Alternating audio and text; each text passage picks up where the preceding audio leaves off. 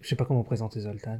Je dis quoi, c'est un youtubeur podcasteur Ah bah, je te laisse, je te laisse, je te laisse dans ta merde là. Ah merde. Buzz l'éclair, ranger de l'espace. Il y a longtemps qu'on s'était vu. Pour un peu, vous me manqueriez, vous savez. Mon pauvre ami, vous n'aviez donc pas remarqué que la porte était basque Je clique deux fois. Et si tu cliques. Ah bah merci, t'es sympa. Bonjour et bienvenue dans Stop Motion, votre podcast sur l'animation. Je suis comme d'habitude avec Nero. Comment vas-tu Nero? Très bien, très très bien, et toi? Bah ça va très bien aussi. Tout roule Et la forme et tout? Super bien pour ma part. Pour cet épisode, on a un invité spécial. Nous sommes avec Zoltan. Nous sommes avec Zoltan. Eh bah ouais, bonjour à tous. Enfin bonsoir, ça dépend à quelle heure vous écoutez évidemment. Bonsoir à tous, Oui. éventuellement. Parce que moi j'écoute souvent les, les podcasts les matins. Ah oui, donc, euh, moi on va aussi, dire le bonjour. matin, ouais. pendant Ouais, enfin, le vrai, le vrai, le vrai. Oui c'est ça, c'est on a l'autre dans la bagnole. Ouais, nickel. En Bluetooth. ça, ça- ça sauve la vie. hein. Ah bah clairement. Ah moi j'ai pas d'heure. hein. Alors, de quoi va-t-on parler euh, Nero aujourd'hui? Alors aujourd'hui on aborde un nouveau thème qui s'appelle Orio la cité de la peur. Pour entamer ce nouveau thème, euh, ça sera Kiki la petite sorcière. Donc euh, Zoltan est... choisi le film le plus effrayant de Oui, l'histoire de cinéma d'animation. Alors le but, ouais, c'était pas forcément ouais, de partir vraiment dans, dans l'horreur tout ça, c'était plus vraiment un, un petit peu coller à la thématique. Mais oui, euh, pour le coup, c'est pas un film qui fait très peur. Oui, à- à- Halloween la sorcière quoi. Voilà, c'est un peu Ouais, ça. voilà, limite. Il y a un chat noir, il y a un balai. bon. Voilà. Et il y a une sorcière aussi. Et il y a une sorcière, bien sûr. Donc c'est plus ou moins Zoltan qui a, qui a choisi le film. On a, on a axé un petit peu ce, ce thème euh, pour, pour pouvoir inviter Zoltan. Euh, On s'est dit que ça, ça collerait bien avec ce qu'on voulait faire un petit peu pour le mois d'octobre, euh, novembre. Bon, en tout cas, c'est sûr que moi, je, je suis trop content de parler de ce film. Ouais, ah bah super chouette. Bah du coup, c'est quoi ton, c'est quoi ton rapport avec, euh, avec ce film? Tu peux nous en dire un peu plus?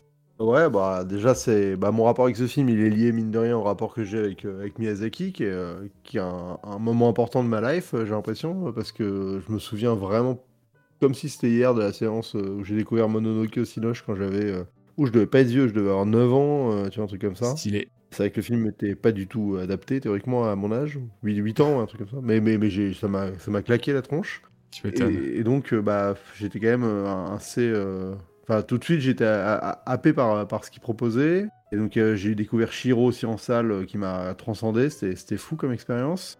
Et Kiki, je l'ai découvert un soir un peu tard, enfin, de manière un peu aléatoire sur la télé. Pareil, ça m'a embarqué et j'ai adoré cette espèce de film qui t'embarque dans une histoire d'une harmonie et d'une euh, hyper paisible comme film. Et justement, cette espèce de parti pris de, de pas avoir de péripéties, de pas avoir d'antagoniste, enfin, de, de, de faire un film sur la, la, la flânerie et juste mais, enfin, et le, tu vois, quelque chose de très léger. De simple. Et, et- Simplicité ouais, de la vie. Ça m'a, ouais, voilà. Et à l'époque, en fait, ça me, enfin, mine de rien, je, je- j'étais ado et, et je, je voyais peut-être pas assez de films comme ça, justement, tu vois. Je, Mm. Et, et ça faisait vraiment partie de ces films qui m'ont marqué en me disant, putain, mais le cinéma, quand il arrive à être aussi pur et aussi simple, Mhm. en fait, c'est là où c'est le plus puissant, quoi. Et euh, donc, euh, vraiment, une énorme, euh, enfin, un énorme coup de cœur. Et c'est un des films que je me suis empressé de faire découvrir à ma fille. Ah super choix. Parce que euh, j'avais vraiment, envie- vraiment envie qu'elle puisse découvrir ce truc euh, jeune. Oui. Parce que je pense que ça fait partie de ces films où tu peux te. Enfin, vraiment, c'est hyper agréable pour un enfant. euh, et donc, je l'ai regardé euh, déjà 3-4 fois avec elle euh, depuis. euh, bon, voilà. C'est vraiment un film que j'aime énormément. Ah c'est trop cool. Mais je trouve que dans le, dans le délire, il est un peu proche d'un d'un Totoro, aussi aussi le quotidien quoi, de, de gens. Il n'y a pas, Ouais, pas une histoire ouais, ouais, ouf, euh, tu vois. Ça, c'est Ouais. c'est un peu la même Ouais, ouais, c'est vrai. Bah moi, moi je, trouve que, enfin, pour le coup, je suis- j'ai beaucoup plus d'affinité avec Kiki parce qu'en plus, ça Ouais. parle d'un thème qui me parle vachement, qui est le rapport euh, au- à l'aventure, au voyage, mais pas l'aventure comme on l'entend. euh, je vais dans la jungle, euh, enfin, tu vas me battre Ouais, avec ouais. des tigres. Mhm. C'est l'aventure de la vie, juste de dire, bah vas-y, je prends mes clics et mes claques et je, je pars découvrir un peu le monde et je vais m'émanciper. L'aventure qu'on pourrait vivre finalement. Exactement, tu vois, et moi c'est un peu ce que j'ai vécu dans ma vie, à me dire, euh, j'ai eu mon bac, je me suis barré à l'autre bout du monde pour aller tra- enfin, tu vois, étudier et travailler. Ouais, c'est vraiment quelque chose qui m'habitait vachement et qui m'habite toujours, ce parlé. côté de se dire, euh, tu vois, de partir un peu vivre, vivre sa vie ailleurs, euh, grandir loin des, des siens, quitte à revenir après. Et, euh, et là où Totoro, c'est beaucoup plus... Moi j'avoue que Totoro, je connecte moins avec le film. Ouais. Euh, tu vois, ça, me, ça, ça touche moins mes, mes, vraiment mes cordes sensibles, alors que Kiki, euh, enfin, il y a tout qui fonctionne chez moi. Et euh, dès le départ, euh, je suis dans le film et je le lâche pas d'une seconde. Quoi. Mais euh, j'aime beaucoup Totoro aussi, mais c'est vrai qu'il n'y a pas cette espèce de. Il y en a un qui est fait pour moi et pas l'autre. quoi. Ouais, c'est ça, c'est les affinités qui vont te parler. Euh, Ah, c'est exactement, que tu auras avec ce film. Et, euh, moi, je sais que j'ai un peu plus euh, d'affinité que Totoro qu'avec Kiki, que j'ai vraiment redécouvert là il y a quelques jours. Mais euh, je peux carrément comprendre que, bah, que Kiki soit aussi euh, bah, prenant, quoi, parce que il y a tout autant de, bah, de substances et, euh, et d'atomes crochus que tu peux avoir avec ce film, quoi. Il est, euh, ça, ça, peut te parler tout autant que Totoro, quoi, sans problème, quoi. Je pense que c'est aussi la force hein, de, de, ces films, hein, clairement. Ah bah ouais, de toute façon, euh, bah, ils sont tellement euh, issus d'une espèce de démarche de, de mélanger des souvenirs, des, fantasmes, des, mais de, manière très simple. Je pense que par exemple, si tu as une, une relation avec un grand, une grande sœur ou, ou- un grand frère ou un petit sœur, enfin une petite, un petit frère comme dans Totoro, et que tu as vécu ou tu es allé voir genre tes grands-parents à la campagne, genre de truc, je pense que ça te, Ça va te parler. Hein. Enfin voilà, tout de suite, t'as des espèces de trucs, c'est tellement universel parce que c'est personnel en fait la manière dont il fait ses films, euh, Miyazaki. Oui. Ce personnel-là, finalement, ça, ça tend à l'universel. Enfin, tu vois, c'est cette espèce de, enfin, c'est euh, l'inverse de d'un conseil d'administration qui écrira un film en, en pensant qu'est-ce qui va toucher les gens. Lui, il fait un film pour lui et finalement, bah, vu que c'est pour lui euh, de manière très intime, ça parle à tout le monde. Et c'est vrai que Totoro, il y a cette valeur-là et en plus après le rapport à la nature, c'est hyper intéressant, le rapport à la fantaisie, à l'éveil des enfants. à- et, et le, enfin, le Totoro, on peut en parler un peu, mais c'est euh, c'est hyper bizarre comme histoire. Enfin, c'est un- c'est adapté d'un fait divers qui est ultra glauque, Oui. en fait. Et, euh, et c'est vrai qu'il a réussi à détourner ça et le côté un peu glauque du film est vachement. euh, Enfin, tu le captes que quand t'es adulte, euh, et, et il y est. hein. Enfin, il y a un aspect vraiment malsain et un peu étrange. Mais c'est vrai que quand t'es enfant, c'est juste une ode à la nature et, euh, et à la- à l'aventure, pareil, à l'aventure assez. euh, on va dire un- une aventure assez simple parce que c'est des enfants qui découvrent les alentours de, ch- de chez eux quoi. Mais il y a quand même le rapport ça, à la mère malade. Ouais voilà, ça- il y a quand même des trucs glauques. Enfin la mère elle est malade tout le film et tout. Euh, tu te demandes elle va Ça, c'est lié à Miyazaki directement, de toute façon. Ouais ça, ça c'était une, histoire perso ça. Ouais, parce que ça, ça, il a eu la, c'est ce qu'il a vécu avec sa mère en fait euh, à l'époque, qui a eu la, euh, la tuberculose, je crois, qui a été alité euh, deux trois ans à l'hôpital, je crois, et euh, un, un ou deux ans chez elle. Donc c'est vraiment quelque chose de très personnel qu'il a mis au sein de, au sein de Totoro. Et euh, ouais, c'est vrai que il y a cette force là, hein, mine de rien. euh, tu sens que c'est pas un film fait sur un tableur Excel, quoi. Ah non c'est ça. c'est un film qui parle d'humain. euh, C'est quasiment des films naturalistes, hein, je, je dirais un petit peu peut-être, Ouais enfin en tout cas qui retranscrivent vraiment ce que tu peux avoir vécu, quoi. Ouais, voilà, très personnel en tout cas. C'est ça qui est... Et, et c'est vrai que dans le Ouais. cinéma d'animation, il y en a, mais, mais autant à ce niveau-là, je- j'en j'en vois pas beaucoup, quoi. Hmm, très peu. Enfin, en pense. tout cas, c'est celui qui. enfin, De toute façon, le cinéma de Miyazaki, il, il, il fonctionne grâce à ça, quoi. Grâce au, au fait que il arrive à y mettre ses obsessions et de manière euh, tellement. euh, son ADN. Hein. naïve presque par moment. Enfin, tu, vois, il y a tu sens qu'il comprend ce que c'est de faire un film pour les enfants, mais qui est pas un film où tu prends les enfants pour des cons, mais qui est pas un film. Tu vois, là en ce Oui, moment avec le podcast. La Saga, on parle de, de Pixar.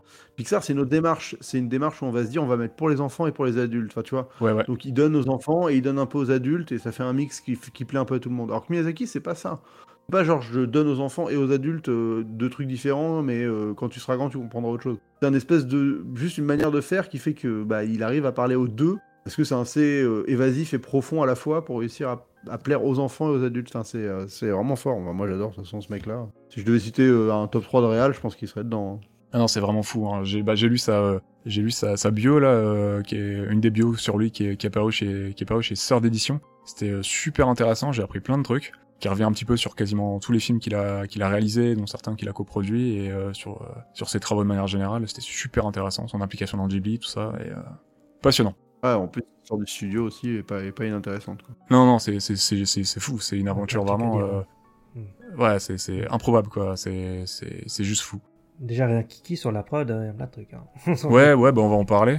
Toi, Istat, est-ce que tu as une petite histoire, euh, un rapport particulier aussi avec, euh, avec Kiki ou? Pas du tout, je l'ai découvert il y a 2-3 ans, je crois.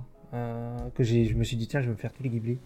je suis Ouais. parti en mode, je vais me faire la filmographie, euh, tous les Ghibli. J'ai pas fini, j'en suis un pognon sur la falaise et il faut que je continue. Ouais, t'es t'es presque à la fin en tout cas. Ouais, ouais, ouais. Et moi, je recommanderais pas que ce. Enfin, pour le coup, ça fait partie de, de studios où on peut toujours enchaîner les films et tout, hein, mais c'est vrai que c'est- ça fait partie de ces films où je recommande pas nécessairement d'enchaîner les Ghibli en se disant, euh, me faire un marathon, un truc comme ça. Je trouve que c'est des films qui valent vraiment le coup Mhm. d'être découverts à différents moments de la vie, à différents, tu vois, de différents états d'esprit. Ouais, Euh, parce que c'est des films qui peuvent Ouais. vraiment te toucher à, des, à certains moments et pas à d'autres. Donc, euh, faut pas hésiter à les revoir aussi plus tard. Par exemple, tu vois, Kiki, euh, moi j'ai découvert, euh, là en le revoyant il y a pas si longtemps, enfin, en- en- quand je l'ai montré à ma fille, à quel point en fait ça parlait vraiment. bah, J'avais vu une vidéo aussi de Patrick H. Willem, le, le youtubeur, qui expliquait que c'était un film qui parlait du burn-out professionnel.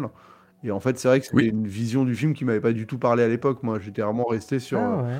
sur, un- sur quelque chose de justement de beaucoup plus. euh, J'avais pas pris la mesure de ce que. Terre quoi. Ouais, enfin, j'avais pas pris la mesure du rapport au travail dans le film en fait, parce que c'est vrai que le travail de Kiki, euh, bon, j'ai jamais. En fait, tu vois, c'est assez simpliste. C'est un thème qui revient souvent chez Miyazaki. Voilà, et là, c'est vrai qu'en tout cas, quand tu déconstruis le film, c'est vraiment l'histoire d'une meuf qui trouve un boulot qui est, qui est à la base sa passion, mais quand sa passion devient un boulot, et bah, ça finit par, euh, Mhm. par euh, lui mettre trop la pression, et, elle, elle se, et à un moment, il n'y a plus de frontières, et, et elle pète les plombs, et elle fait un burn-out, et elle a besoin d'aller euh, se ressourcer chez une copine euh, qui, qui, qui, qui, Ouais. elle, vit sa passion d'une autre manière pour réussir à repartir un peu à zéro. Enfin, ouais, parce que- après il a mis, euh, je sais a- par rapport au livre parce que c'est une adaptation, il a le Miyazaki il a mis une notion d'argent dans le film qu'il n'y a pas dans le livre. Il y a ces petites dimensions là, Je pense ouais. que Ça, ça joue quoi. Après, c'est vrai que ça ancre un peu le film dans le réel aussi, ce qui est pas plus mal, parce que. Enfin. Aussi, ouais. De- parce que c'est clair que ça fait partie des problématiques euh, quand tu fais ce genre de, de démarche euh, d'aller t'installer ailleurs et tout ça. Forcément, tes finances euh, sont un- une partie ultra importante de, de l'équation. Donc, euh, Mm. donc c'est pas c'est pas inintéressant d'avoir fait ça. ouais.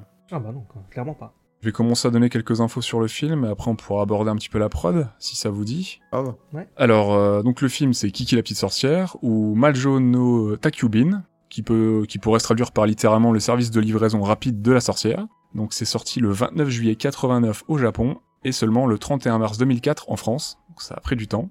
C'est le second Miyazaki, et le premier Ghibli d'ailleurs qu'on va faire dans le podcast, qu'on qu'on fait actuellement dans le podcast. Ça sera pas le C'est dernier. le premier Ghibli. C'est pas, c'est pas le premier Miyazaki, mais c'est le premier Ghibli. C'est le second Miyazaki et le premier Ghibli, ouais. Ouais, c'est Ah, c'est son. euh, c'est- c'est- Parce que c'est quoi son, son premier C'est Edgar, enfin c'est euh, Cagliostro Celui-là qui marque le début Ou parce qu'il y a Nausicaa Ah euh, non, c'est plutôt nous qu'on va qu'on traite dans le podcast. Ah oui, d'accord, vous disiez ça. C'est le premier Ghibli, mais pas le premier Miyazaki, c'est ça que vous, di- vous disiez c'est ça qu'on a. podcast, ouais, Parce que vous c'est avez commencé avec, euh, avec Cagliostro, si je dis pas trop de conneries. c'est ça. Exactement. c'est ouais. ça. qui est son premier film. Et le premier film produit par Ghibli, si je ne dis pas de bêtises, c'est Le Château dans le ciel. Ah, ok. Ouais, après il y a un délire avec Nausicaa. Euh, Parce que Nausicaa, ça a été fait avec des, des- c'est, ça a été, c'est un studio qu'ils ont détruit, mais qu'après ils ont Ouais. fait Ghibli derrière quoi. top, euh, top je sais plus quoi là. Mais du coup, il a été intégré aux Je productions de. Ghibli. Il fait partie de Ghibli, mais il a été produit avant, avant la fondation Ouais, officielle de. Ghibli. Ouais, C'est ça.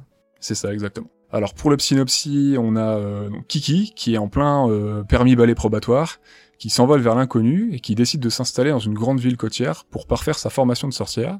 Précurseuse, elle se découvre petit à petit une passion pour la livraison volante et va donc lancer ce qu'on pourrait appeler l'ancêtre de la livraison par drone ou le Deliveroo. Au choix. j'ai pensé aussi, oui, bien, des trucs comme ça. Quand j'ai regardé le film. Ça m'a frappé un petit peu, euh, je me suis dit ça collait bien. Après, c'est vrai que le métier de livreur, il existait avant. Enfin, c'est ça, ouais. Ah oui, non, de Ah ouf. oui, hein. oui. Ouais. C'est Ouais, plutôt la non, manière dont elle le fait. mais euh, C'est clair que vu qu'elle vole, il y a le côté drone un peu. euh, avec le petit balai. c'est plutôt cocasse, même dans le film ils sont surpris de toute façon. Pour la partie production, c'est sorti un an après Mon voisin Totoro. C'est donc le quatrième long métrage de Ghibli. Et c'est euh, l'adaptation du premier roman des aventures de Kiki par l'autrice japonaise Eiko Kadono. Mhm. Et pour la petite histoire, initialement euh, à la réal, nous avions euh, Sanao Katabuchi, qui a notamment travaillé sur Sherlock avec Miyazaki. Et au scénario, nous avions euh, Nobuyuki Ishiki, excusez-moi pour la prononciation des noms japonais, mais Miyazaki a repris le flambeau car il n'était pas convaincu du premier jet du scénario. Ah, j'ai entendu ça. Il était en fait sur la production à ce moment-là de Totoro et il est passé à la réalisation très rapidement sur le projet de Kiki parce que les, finances du studio étaient encore très fragiles. hein. Le studio était un jeune studio donc euh, Ah, c'est le début. Kiki a été leur premier. euh, le, le réal initial et le scénariste initial étant débutant, Kiki c'était leur premier, euh, c'est le premier film du coup qui a eu un, assez gros succès pour pérenniser en fait le studio par la suite, ce qui a permis l'embauche définitive de certaines personnes qui avant étaient avec des contrats précaires ou des, des contrats courts euh, à la mission ou au, ou au projet. Donc c'est avec euh, Kiki que le vraiment Ghibli a pu prendre son essor et du coup pérenniser vraiment ses, euh, ses finances et ses salariés. mhm. Donc euh, Sunao Katabuchi pour terminer, quittera le studio après la sortie de Kiki, il partira chez Four Degrees Studio et chez Madhouse. Ah ouais, ça, ça va. Ouais, ça va, il est pas trop perdant au change, C'est hein. bien. c'est quand même du bon studio Non. Madhouse, pour Ouais. travailler sur Princess Arrête, si vous connaissez, et Black Lagoon. Je connais Black Lagoon? Ah, pareil, Je je connais. connais aucun des deux, moi, par contre. Je ne connais que Black Lagoon aussi, hein, donc euh, en vrai, euh, je crois que c'est assez confidentiel, hein, euh, Princess Arrête. Bon, peut-être pas au Japon, mais en tout cas ici, c'est pas ultra connu. Ah, le studio c'est Topcraft, voilà, le studio initial euh, avant Ghibli c'était Topcraft, voilà. Qui a fait euh, Nausicaa D'accord, ok. Donc le réalisateur, donc on va le représenter très rapidement, euh, donc Hayao Miyazaki, donc euh, né en né à Tokyo en 41. Donc il est le cofondateur du studio Ghibli avec notamment Isao Takahata, connu pour euh, Horus, Prince du Soleil, Le Tombeau des lucioles ou Pompoko euh, par exemple. Ouais. Surtout le tombeau de Luciole, quoi. Et euh, Kaguya aussi. Kaguya, etc. Ah. Pas mauvais le beau hein. Très Ah très bon réel. Je sais pas si vous avez une préférence dans, dans un de ces films, mais euh, Moi, j'avoue que je suis pas le plus grand des clients de- du tombeau des Lucioles. Par contre, j'adore Pompoko. Et, et j'ai jamais vu. euh, Enfin, faut que je vois Kaguya, mais je l'ai pas encore vu. Et C'est lui qui a fait aussi euh, les Yamada. Hein. Ouais. Oui, Ouais, oui, je Bon, crois que c'est sympa, ouais, mais bon, le, le côté film à sketch, euh, c'est un peu lourdeau. Quoi. Ouais, c'est. À mon avis, ça, ça marche bien en série. Enfin, ça aurait bien marché en série, mais en long métrage, ça fait un peu euh, bon. Ok. Oui, ça rend pas grand chose. Ouais, c'est un peu lassant. Moi, le format, il me lasse. Mais en tout cas, le... il y a quand même des trucs hyper intéressants à chaque fois. Quoi. Mais, et, et pour le coup, Pompoko, je trouve ça vraiment génialissime. c'est très drôle, Pompoko. j'avais bien rigolé aussi. Hein. J'ai bien aimé. Faudra qu'on voit euh, Horus, Prince du Soleil, hein, d'ailleurs, euh, Ista. Ouais. Mais je crois que celui-là, il est pas, il est pas ouf, je crois. C'est un de leurs premiers. Miyazaki dessus était à la direction de l'animation, et c'est du coup Takahata qui était à la réal. D'accord, ok. Apparemment, ça reste quand même pas mal. hein, ça pose pas mal, euh, ça pose des bases en fait dans ce qui va, ce qui va devenir leur cinéma. euh, enfin, un peu plus tard, quoi. Mais euh, il y a vraiment des bases dans, dans ce qui va revenir plus tard dans leur film, quoi. Parce que ça, c'est même avant Cagliostro, je crois. hein. C'est ça, hein, c'est Ah oui, c'est bien avant. C'est 3-4 ans, je crois, 5 ans avant, peut-être. D'accord, ok. Pour la petite anecdote, le nom de Ghibli est choisi par Miyazaki lui-même. Il vient d'un avion de reconnaissance de l'armée italienne de la Seconde Guerre mondiale, le Caproni CA-309 Ghibli. Ghibli, c'est du libyen, et nous on connaît, euh, on connaît ce vent, c'est un vent chaud du Sahara, et on connaît ce vent sous un autre nom, c'est le Sirocco. D'accord. Ah, Je savais pas.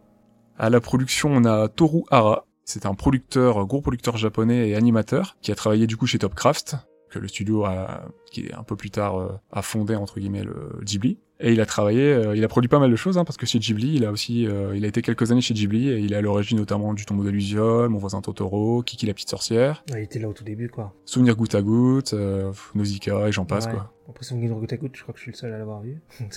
Ouais, j'ai toujours pas vu. l'a vu, Souvenir goutte à goutte. Comme tu disais tout à l'heure, Ista, et comme je le rappelais, le film est une libre adaptation qui a déplu à l'origine à l'autrice Eiko Kadano, mais elle validera le scénario après avoir imposé un détail un peu anodin, je trouve, qui est euh, les clochettes dans les arbres, si vous vous souvenez au début du film. Ouais. Donc elle a validé le scénario sur ce détail-là. D'accord. Euh, Ah, d'accord. ouais. C'est- c'est- C'est-à-dire qu'il fallait qu'il y ait ça pour qu'elle valide, sinon c'était non. Alors apparemment, ça a été, euh, c'est un des, il y a eu deux non-go au début sur le projet, et ça, ça en fait partie. Ouais. Une fois qu'il a, qu'il a mis les clochettes, apparemment, elle a validé le scénario. De... D'accord. Ouais, ouais. D'après ce que j'ai compris, le... l'adaptation, c'est l'adaptation du premier tome, parce qu'il y a deux ou trois tomes, je sais plus. C'est ça, il y en a, il y a- il y en a plusieurs, ouais. Ouais. En fait, les livres, c'est plein de petits chapitres où, en fait, elle fait des livraisons, quoi. Oui, j'imagine que, enfin, ça, ça, à mon avis, ça, ça ressemble à un livre pour enfants avec ce genre de truc, quoi. Oui, voilà, il n'y a pas de fil rouge, quoi. Ouais. Pour les autres infos éventuellement intéressantes que j'aurais, je sais pas si vous connaissez l'entreprise Kurono Neko Yamato. Je pense pas. Ah, je connais très bien, je demande tout le temps. On sait, on sait jamais, hein. Ah, exactement, exactement. Bah, du coup, ils ont été sponsors de, du film, mais avant d'être sponsors, en fait, ils ont eu un litige avec Ghibli, car ils ont une marque de, livraison- de livraison qui s'appelle euh, Takubin, donc euh, comme le nom euh, qui compose en fait le, le titre euh, de Kiki la petite sorcière en japonais. Ouais. Majo no Takubin, comme ça a le même nom, ça fait partie de la même marque, euh, il y a eu litige, et le logo est aussi un chat noir. Oui, j'avais entendu ça. Ils ont trouvé un petit terrain d'entente, Et j'ai vu que, ouais, au final, ils ont, ils ont financé le film, je crois. ils sont devenus producteurs, et ils sont associés, ouais. Ouais. C'est assez marrant, l'anecdote. hein. Elle est marrante, je trouve. Ouais bah je m'attendais pas à ça non plus euh, d'avoir une, une entreprise comme ça associée, mais j'avais pas fait gaffe en fait. euh, c'est pas c'est pas une Mm. société qu'on connaît vraiment ici, hein, donc euh, Bah, non, non. Ouais, En fait, vu que c'est un film qui est pas sorti en France, en plus au, au ciné, c'est vrai qu'on a, derrière, on a un rapport à ce film qui est un peu distant, quoi. bah c'est ça. Ouais, bah, nous, il est sorti genre en 2005, un truc Enfin, comme donc, ça. toutes les histoires, les, les anecdotes 2004. de l'époque et tout, il y, a, y a aucun, donc y a aucun, une- y a aucun- aucune parution qui avait écrit dessus, genre de truc, donc. euh, C'est que des choses qu'on a appris bien après. Ouais. Ouais, c'est ça. Donc, faut avoir, en effet, si t'as pas lu une bio ou un truc, euh, tu, tu sais pas quoi. J'ai trouvé l'avis de deux grands réalisateurs japonais sur le film Kiki. Alors on commence Ouais. par Akira Kurosawa himself, Ah, ouais. qui dit qu'il a apparemment pleuré devant ce film. Hmm. Devant Kiki, ah, ouais. Ah, je peux comprendre. Intéressant. Mais euh, derrière, il y a Mamoru Oshii qui a pas été, euh, qui a pas été tendre, qui, enfin, Ah. qui a pas été tendre. Ça va, en vrai, il y a pire, mais qui dit que le film tombe un peu à plat en voulant euh, trop satisfaire les attentes du public. Ouais. Je sais pas s'il y avait vraiment des attentes du public, euh, quelles pouvaient, je sais pas lesquelles pouvaient être, mais euh, Bah, nous, on n'était pas dans le mood, quoi. Donc, à l'époque, je sais pas ce qu'ils attendaient, quoi. je, je sais pas s'il y avait une vraie attente, mais bon, je sais pas trop où il va en venir, mais pourquoi pas. Oshi, c'est euh, Ghost in the Shell, hein. C'est ça. Ouais. Donc, euh, on bah, encore quelqu'un qui connaissait Miyazaki de, de loin hein, aussi, je pense. Ouais, mais ils sont tous liés, ils se connaissent tous. C'est une, c'est une mafia, une mafia de l'animation japonaise. Ouais, quand ils te renseignent, c'est un truc de malade, ils se connaissent tous. Ils ont tous eu les mêmes mentors et tout. Enfin, C'est sûr qu'il y a Otomo pas loin aussi. C'est vrai. Il a reçu quelques prix, bon je vais pas tous les citer. euh, On peut noter en 90 la médaille d'or du film japonais au 7e Annual Golden Gross euh, Awards. Mhm. Le meilleur film, le meilleur personnage féminin et la meilleure musique pour le, le 12e anime Grand Prix du magazine Animage. Ok. Et le meilleur film et le meilleur réalisateur au prix de l'Académie japonaise. Je pense que c'est un bon petit palmarès. Ouais, c'est pas mal. hein. Pas mal. Et euh, bon, à côté de ça, Miyazaki a eu des prix, euh, a eu des Oscars et plein de prix pour l'ensemble de sa carrière, plein de récompenses. C'est pour le. Il y a un film qui a eu un César ou. Je sais plus. Bah, il y a Spirit Away, ouais. euh, Enfin, euh, le- Oui. L'Oscar du meilleur film étranger, c'était. Le vent euh, se lève, c'est ça? Non, non, Non, c'est Spirit Away, c'est. euh, Shiro, ouais. Ah, Shiro D'accord. Ah oui, Shiro. Il y a eu le meilleur film étranger. Donc c'était la première fois qu'un film d'animation avait évidemment autre chose qu'un un Oscar qui était lié à l'animation. euh, ah, qui avait l'Oscar du meilleur film étranger en tout cas, c'est sûr. Ouais, Le vent se lève ne l'a pas eu parce que la même année, c'est Frozen qui l'a remporté face à lui. On n'est pas très fan de Frozen ici, donc euh, on se- Ouais, pff, moi le vent se lève, euh, bon, c'est, je trouve Ouais, c'est un l'ai peu pas. laborieux quand même comme Ouais. film. hein, euh, je l'ai pas vu celui-là encore. Ah, c'est, intéressant parce que c'est hyper dense et que, et que c'est un point de vue qu'on voit rarement en animation, le biopic euh, très euh, quasi pas documentaire, mais pas loin. Enfin, tu vois, c'est euh, posé, mais ça reste. moi, je trouve ça un peu. Enfin, c'est pas, ça fait pas un film qui te fait, qui, qui t'envoie, qui te fait rêver, quoi. Parce que le, sujet est un peu particulier. Ouais, d'accord, oui, bah oui, vu que c'est un biopic. Ouais, et puis c'est c'est plein de choses qui passionnent Miyazaki. Hein. Tout ça, c'est encore une petite partie de son histoire personnelle. euh. euh, c'est clair. Moi, je sais que j'ai beaucoup apprécié. Faut que je le revoie parce que je l'ai pas revu depuis le cinéma à l'époque. Ouais, pareil. Déjà, j'ai pas envie de le revoir, par exemple. Enfin, tu vois, j'en ai un bon souvenir et tout, mais je me dis pas, tiens, je vais me faire le vent se lève. euh, Parce que c'est quand même deux heures et demie. Oui, c'est vrai, c'est vrai. Bah, J'avoue que le retour qu'on m'avait dit, on m'avait dit, ouais, je me suis fait chier. Donc, je sais. Moi, je me suis pas fait chier, mais en tout cas, c'est clair que ça va pas. Vu qu'il t'embarque pas dans une aventure euh, particulièrement euh, épique ou euh, dantesque et que l'univers est, est hyper terre à terre, euh, et, et c'est pas dramatique non plus. Enfin, tu vois, c'est pas une histoire de fou, quoi, le gars, ce qui, ce qui se passe. Enfin, C'est, euh, ça se regarde et, et c'est prenant, mais c'est pas genre euh, trépidant, quoi. Mais c'est vrai que si tu regardes tous les autres, il y a toujours des éléments fantastiques, et dans celui-là, je pense pas il y en a, en fait. Il y en a un petit peu, Mais euh, c'est ouais, c'est Ah, c'est saupoudré. c'est. Mais c'est pas c'est pas l'essentiel. C'est vraiment des tout petits éléments. D'accord. Je le rapprocherai un petit peu de Joseph du coup qu'on vient de faire et qu'on a sorti euh, récemment pour pour Ouais. ce plan-là en Euh, fait. C'est un biopic aussi, quoi. Ouais. mais- avec une, une passion de l'auteur pour quelque chose lié à cette histoire, tout ça. euh, Il y a vraiment un petit peu cette empreinte. Ouais, on peut le, je peux le rapprocher de Joseph, je pense, pour que tu te fasses une, un petit avis. euh. D'accord, ok. Mais tu peux, euh, voilà, l'histoire est très intéressante, donc euh, regarde-le quand même, de ces cas, je pense que ça, Ouais, oui, je clairement, ça vaut, ça vaut le détour quand même un petit peu. Bon, si vous voulez, on peut, on peut taper dans le lard et euh, on peut aborder le film euh, frontalement. Allez, euh, Allez, let's go. let's Bah, go. allez, hein.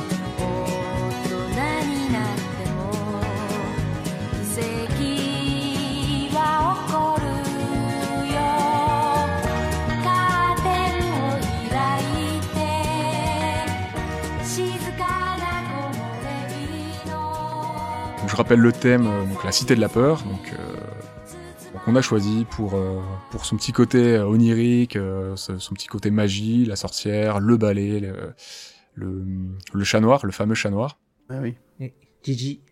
Gigi, ouais. Gigi que j'ai adoré d'ailleurs. Ouais, le personnage il est de Gigi, il est très très J'aime cool. beaucoup ce petit chat. Il est très drôle. Ah bah il est, il, il fonctionne bien parce qu'il est un peu, c'est un, a- un peu une peste quoi, mais une peste, une peste attachante. Ouais, un petit peu sarcastique avec les petites piques et tout là. J'ai- J'aime beaucoup. Moi, je sais que il m'a bien fait marrer dans le film. Bah, après, il y a. Là, je vais rentrer dans l'art du film. Allez, Sur le- bon YOLO, on est là pour ça. Pas, pas, pas pour le taper, hein, mais ouais, ouais. En fait, il y a une théorie sur le, le film, parce qu'à la fin, le chat ne, pa- ne parle plus. Oui. Euh, C'est-à-dire, elle perd ses pouvoirs, le chat ne parle plus, on pense que c'est parce qu'elle a perdu ses pouvoirs, mais quand elle retrouve ses pouvoirs à la fin, le chat, il miaule toujours et il parle plus du tout. C'est vrai. Donc, il y a des théories comme quoi ce serait elle qui se parle à elle-même, ou tu sais, qui s'imagine des voix dans sa tête, D'accord. ou des trucs comme ça. Et euh, je sais pas, vous en pensez quoi, vous? Non mais c'est possible, hein, c'est vrai que, je veux dire, euh, bah, après on, on, on voit, euh, on voit une autre sorcière avec un chat. Je, je sais pas si l'autre chat parle, je crois pas. hein. Le, le chat de la sorcière qu'on voit dans le ciel, euh, il, il dit rien. Justement, euh, donc Il dit rien, je crois, euh, ouais, oui, au début. Ouais, donc ça pourrait, euh, ça pourrait aller dans ton sens. Tu Mais vois. je crois que le bail, Et, et- et- euh, Euh, je crois que le bail, c'est euh, chaque sorcière grandit avec un chat. Et euh, ce chat, du coup, est lié à elle et ils se parlent. En fait, ces deux entités, euh, la sorcière et le chat, se parlent que entre eux, en fait. Je sais pas si Ouais, ça, un familier. un autre chat peut te parler à, à un autre humain, en fait, ou à un autre, une autre sorcière, en fait.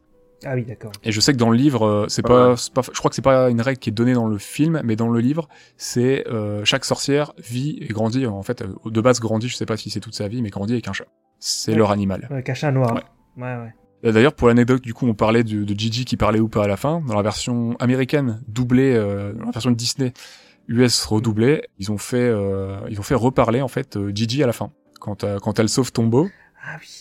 Gigi repart et lui demande, euh, il demande si Kiki, il lui dit Kiki, tu m'entends? Donc euh, comme si tu vois l'happy ending était pas assez fort pour les Américains, je sais pas, et qu'il Ouais. fallait réappuyer le, la chose quoi. Ils Ouais, ont fait la même avec Shihiro. Ah ouais? Ils ont fait la même à la fin de Shihiro apparemment où ils ont rajouté une phrase euh, quand Shihiro ses parents quittent le parc définitivement et que t'as le travelling arrière avec la voiture qui s'éloigne, euh, un des derniers plans, bah en fait euh, Shihiro reprononce une phrase euh, comme pour dire euh, confirmer qu'elle a bien évolué, qu'elle est devenue plus courageuse, qu'elle s'est affermie et que elle a, elle a bouclé son arc quoi à la fin du film quoi. Je sais plus exactement ce qu'elle dit mais euh, elle a fait, réaffirme sa confiance quoi. Ah, ces ricains qui font pas confiance à leur public. C'est C'est- ouais c'est pareil. La compréhension. Ouais. C'est un peu triste. Ah, je suis d'accord.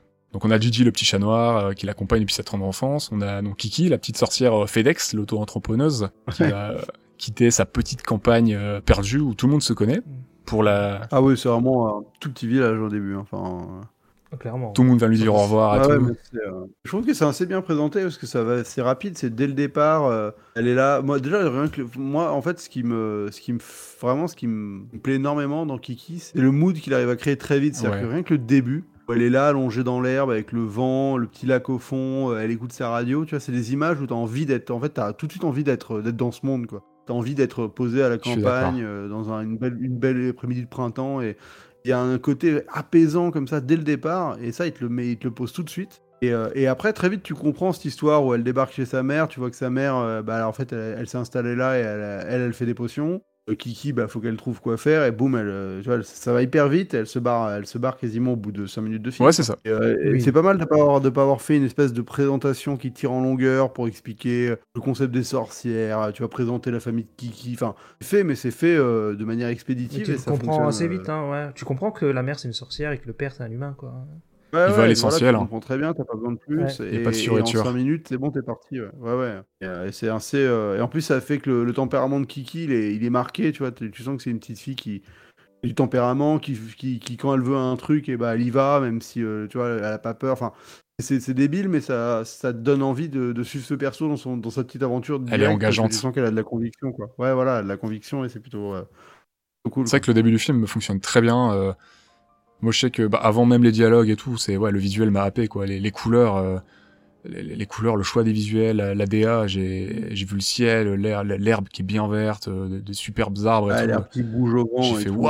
Enfin, euh, mes yeux n'ont pas quitté l'écran quoi. J'étais, euh, je fais ok d'accord. ça- voilà, l'écran m'a appelé et j'avais envie d'être paisible dans son univers aussi et c'était ouais reposant et euh, captivant. Et même la ville plus tard, hein, la ville ça doit être ce que ça, Bah, ça, ça, doit être. elle est magnifique la- la ville. La ville, est... c'est ça. La, la ville, bah, je crois que moi j'avais entendu que l'idée que c'était de faire une ville, euh, c'était un mélange euh, comme si l'Europe avait pas eu de, de, de, de- de guerre mondiale. C'est en ça. fait. Et que c'était- et que c'était une espèce de ville, euh, Ah. comme si l'Italie avait, avait réussi à, à être aussi euh, industrialisée que l'Allemagne, Mhm. mais, euh, mais garder son côté euh, méridi- enfin, mé- méditerranéen. Et, et, et tu vois, donc c'est un- c'est vraiment une Europe ultra fast. Et, euh, et mine de rien, c'est clair que c'est euh, c'est- c'est c'est- c'est une ville, t'as trop envie d'y vivre. Quoi. Enfin, Elle est magnifique.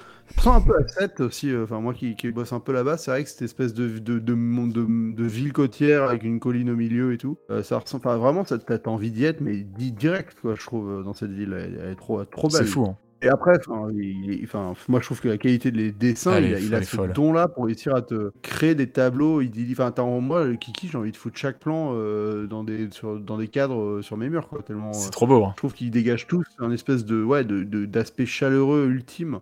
Euh, Enfin, il n'y a pas un plan acheté quoi dans le film, c'est ça qui est, qui est magnifique. C'est ouais bah je suis écoute je suis parfaitement d'accord. Pour info donc la ville de Koreko euh, donc comme tu disais c'est une version fantasmée des années 50. Elle s'inspire du premier voyage à l'étranger en 71 euh, de Miyazaki notamment en Suède. C'était à l'époque pour euh, acquérir les droits de Fifi Barnacier en vue d'une adaptation ce qui ne s'est pas fait. On peut voir des inspirations de Glamlastan, de Stockholm, c'est la vieille ville, de Visby, sur l'île de Gotland, mais hein, il y a un petit côté un peu Paris, Lisbonne, Naples et Porto. C'est ça, autre mais chose. c'est- c'est- en fait c'est marrant, hein, c'est cette espèce de, de, ouais, de mélange de tout ce qui est agréable dans les villes européennes. quoi. T'as le climat des villes euh, de, la Méditerranée un peu, mais t'as le... c'est vrai que ça ressemble un peu à Lisbonne, en Ouais. vrai, euh, cette espèce de, de ville sur une colline aussi. euh. T'as un petit côté euh, ville germanique ou nordique aussi dans, la, dans le côté euh, la stature des bâtiments et tout. Ouais, oui, c'est vrai. ouais. La grande horloge au milieu, c'est vrai que ça fait très, euh, très germanique, quoi, un peu ce, ce truc-là. Et, euh, ouais, ouais, franchement, elle- enfin, moi j'adore cette ville, trop- j'ai trop envie d'y vivre. Bah, c'était fou. Enfin, moi, je me serais bien baladé aussi dans cette ville, hein. en balai ou en vélo, euh, clairement, euh, ça donnait clairement envie. Le plan où tu la découvres, le plan il est, il est, il est dingo quoi, où elle est sur son balai avec les mouettes et tout, et d'un coup tu t'avances vers la ville et tu as la caméra qui, qui monte un peu vers, vers cette espèce de ville énorme, qui, où tu as les immeubles à perte de vue, enfin, euh, mais à la fois des beaux immeubles, donc c'est pas du tout C'est un personnage à part entière, hein, de toute façon. hein. Ou en couleur. euh, Ah ouais, ouais, bah, c'est vrai que si t'as pas cette, euh, si t'as pas cette ville euh, qui te donne un sentiment de, de, de grandeur et, à la fois de- de- d'être ultra accueillante, euh, ça fonctionne pas quoi. Et du coup, je me disais, euh, en t'entendant parler, c'est vrai que ça me, tu- on reparle de ville côtière, ville méditerranéenne, tout ça. Il y a pas longtemps, du coup, dans le podcast, on a fait Luca. Je sais pas si t'as vu Luca. Ouais, j'en Ah ouais, j'ai vu, ouais. j'en- j'en- J'y pensais. Voilà. Et euh, Luca, euh, il est, c'est, l'auteur s'est beaucoup inspiré de, de, de certains films de Miyazaki, Des cinq terres un peu. ouais. notamment de son passé, hein, parce qu'il a vécu en ville côtière, euh, etc. Donc, il a mis de lui dans son film. Mais euh, pour l'aspect graphique, la DA, il s'est beaucoup inspiré de ce que fait du coup Ghibli. Et je, peut-être, je me dis, je me dis peut-être, il a peut-être mis un peu de Corico dans la DA, dans la représentation Ouais, de sa à- ville. À, la fois, bah, moi, c'est- bah, c'est pas. Enfin, tu sens hein, que quand tu vois Lucas, tu sens que le gars, il a un truc avec Miyazaki, ou en tout cas, il- moi, c'est ce qui m'a frustré en fait, c'est que Lucas, c'est un film qui, s'il avait eu le courage, euh, ça aurait dû être un film euh, quasi sans intrigue. Vraiment, Ouais. t'assumes les flâneries de l'été, t'assumes ouais. l'adolescence. Et en fait, il s'emmerde à mettre une histoire de, de course de vélo dont tout le monde n'a rien à branler. Euh, ils sont, il, fait- il- il- il sait pas pourquoi il crée des conflits entre les hommes poissons et les humains qu'il n'arrive pas du tout à exploiter c'est dommage ça. et que ça, ça, ça, ça tombe, en- ça tombe à l'eau, euh, littéralement, mais enfin, ça, ça, ça finit que ça, ça se boucle en deux secondes. Roquette de poisson. il tombe à l'eau, ah, il y a des monstres poissons, ah, finalement on est tous copains. Enfin, toi, tu fais, bah, fallait pas nous faire chier pendant une heure avec ça euh, avant. Je suis d'accord. C'est ce qu'on pointait aussi. Donc j'étais super frustré parce que tu, tu sens que le gars, il a cette volonté de faire comme dans, comme dans Kiki un peu, de, de créer l'adolescence, de, de te faire vivre un été Insouciant. italien euh, dans des années, euh, ouais, insouciant des années 80 euh, sur la, tu vois, sur la Riviera, sur les petits, les, les petits villages des, des cinq terres où la vie est belle, quoi, la Dolce Vita. Et, et il ose pas, il ose pas y aller à donf, et donc il te, il te, il te, il te, il te remplit son film d'intrigues euh, totalement euh, artificielles pour, euh, pour t'impliquer dans le truc. Mais alors que voilà, c'est là où Kiki, pour moi, je trouve ça vraiment majestueux. C'est que tu sens que la- la- l'idée de base, c'est de te dire, vas-y, je vais te faire flâner avec Kiki pendant un an, au gré de ses, de ses doutes, de ses, De euh, ses humeurs, de ses découvertes, Ouais, de voilà. ses petites et Je vais pas péripéties. t'imposer une narration, une trame pour te happer dans le truc. C'est, c'est soit tu rentres parce que le film il te, il te parle, soit tu bah, es à côté de la plaque parce que le film il t'emmerde, tu vois.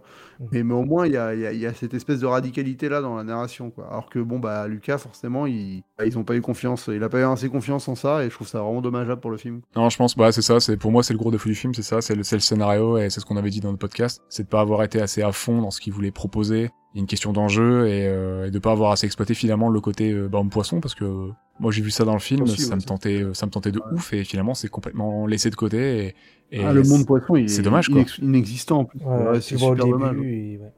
Genre, il te En plus, les- au début, tu comprends même pas, quoi. Enfin, je veux dire, Oui. tu- il y a pas trop d'intérêt, ouais. tu comprends pas qu'est-ce qu'ils foutent là, pourquoi ils ont la haine des humains, enfin Ouais. pourquoi ils ont peur des humains. Tu t'as aucune idée de ce qui se passe.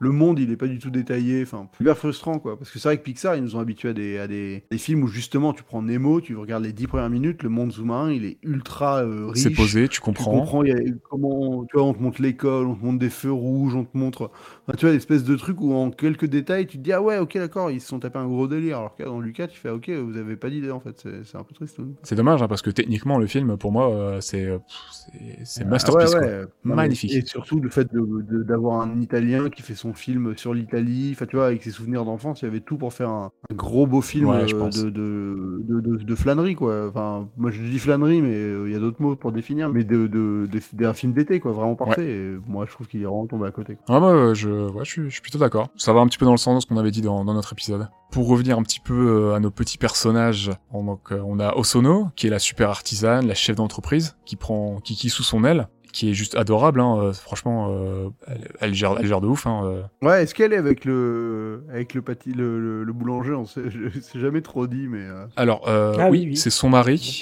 mais Ah, c'est son ça. mari, hein, Il mais est pas nommé. Il parle jamais. Ouais. Il... ouais, il est pas nommé ça, lui. Il est pas Fukuo, nommé. il s'appelle apparemment. Mais il est jamais nommé, il parle pas. Il fait que des onomatopées et des petits clins d'œil, des petits sourires. À un moment, il fait, voilà, ouais, il voit le, le ballon, comment ça s'appelle? J'ai vu, mais il fait ah, juste à. Oh Ah, le, zeppelin, Ouais, voilà, le zeppelin. le dirigeable. Mm.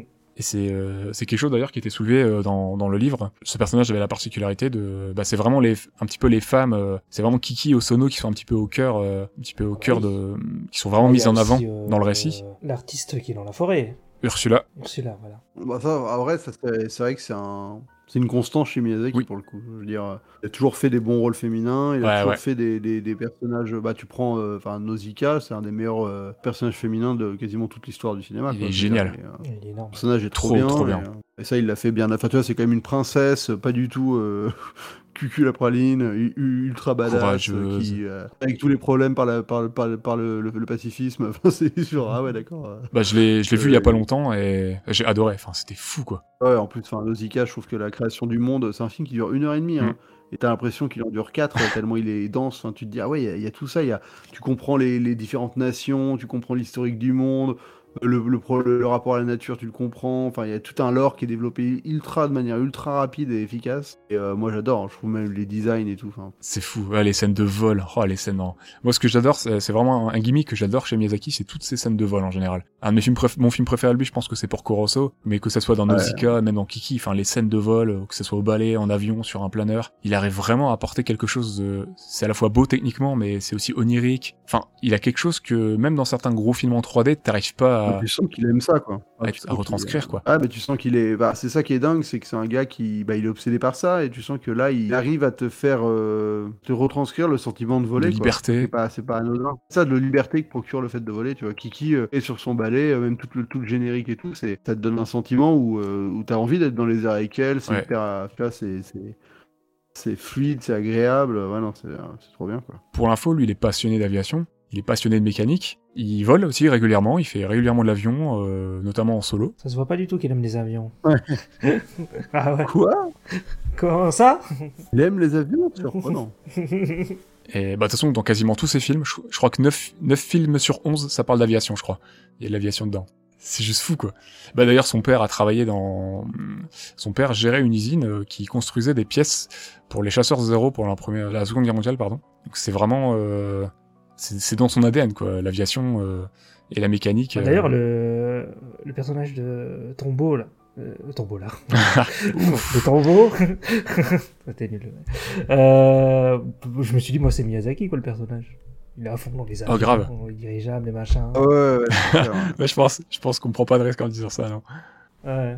J'avoue que son avion, il m'a fait envie. Je me suis dit, c'est un petit peu dangereux, tu te prends les cheveux dedans ou la moustache, mais euh, en vrai, ça donne envie Ouais, de le- L'avion vélo. Dommage, il le, il, il- ouais, il le teste juste, euh, de manière un peu chelou euh, sur une vieille route. euh, euh, Dangereux de ouf, hein.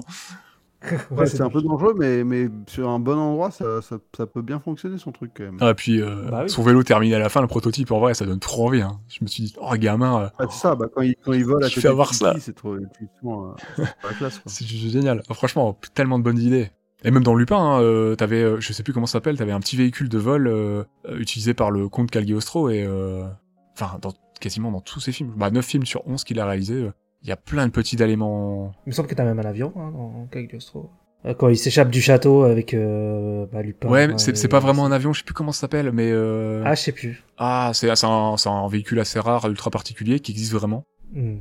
Mais par contre, dans dans Chihiro, il y a pas de truc comme ça, si? Bah si, t'as euh, t'as Aku Si. qui vole, le dragon volant. Ah. Totoro, il vole, euh, quasiment Et tous dans ses films. Euh, dans Mononoke, Dans non. Non, justement, je crois que ça Non fait partie des deux ou trois films où il n'y a pas de, il y a pas de, vraiment de D'accord. mention du vol, il me semble. Euh, non, dans Mononoke, euh, non, en effet, ouais. Mais il y en a très peu. Hein. Ils sont quasiment tous concernés. Je crois que j'ai noté le, le peu de films qu'il y avait. Je sais qu'il y en a 9 sur 11, mais je sais pas si je les ai renotés. Mais voilà, mais quasiment tous. si. euh, Le château dans le ciel, il y a des trucs dans le ciel, donc ouais, il y, a des- il y a des trucs qui volent. Château ambulant Ah, aussi. celui-là, ouais. Enfin, Dans Ambulant presque aussi, ouais, tous ouais. ces films. Bah, et même, euh, bon, Pogno, il y a pas, c'est plus sur la mer, mais. euh, Pogno, ça fait partie des films dans lesquels il n'y a pas de mention du vol, d'ailleurs. Il y a pas, ouais, ouais, pas de mention du vol. C'est vraiment quelque chose qu'il maîtrise et c'est quelque chose que j'aime voir, euh, lui, dans ses films. Que ce soit par petites touches ou grosses touches. C'est ça, c'est qu'en fait, il y a des films où il, s'est- il est tellement à fond là-dessus que, euh, il est- il- à un moment donné, tu le sens pas frustré sur les films où il en a pas mis, quoi. C'est le Non. film d'avant, c'est parcours au saut, où il a fait un film entier, ou, ou, euh, ou Le vent se lève, où il fait un film entier dessus, justement, donc euh, il peut se permettre de pas remettre dans un film sans être. euh, Clairement. Donc, euh, les spectateurs ne seront pas lésés, clairement, je pense, ouais. Non, ouais, ouais, ça va. ouais. Pour finir dans les personnages, euh, dans les plus gros, on a euh, Ursula, du coup, que t'as cité tout à l'heure, Ista, qui est l'artiste Ouais. peintre, qui vit dans, dans sa cabane, au fond des bois, Mm. Qui, elle, s'amuse complètement euh, et vit de ce qu'elle aime, tout en étant consciente des difficultés liées à la vie d'artiste et de- d'entrepreneur aussi un petit peu. En fait, j'ai appris que c'est la même doubleuse qui double du coup Kiki et Ursula.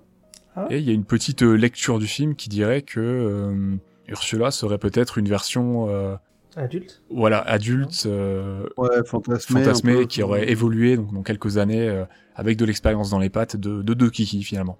Ah, Ah, ouais, c'est possible, hein, c'est vrai que.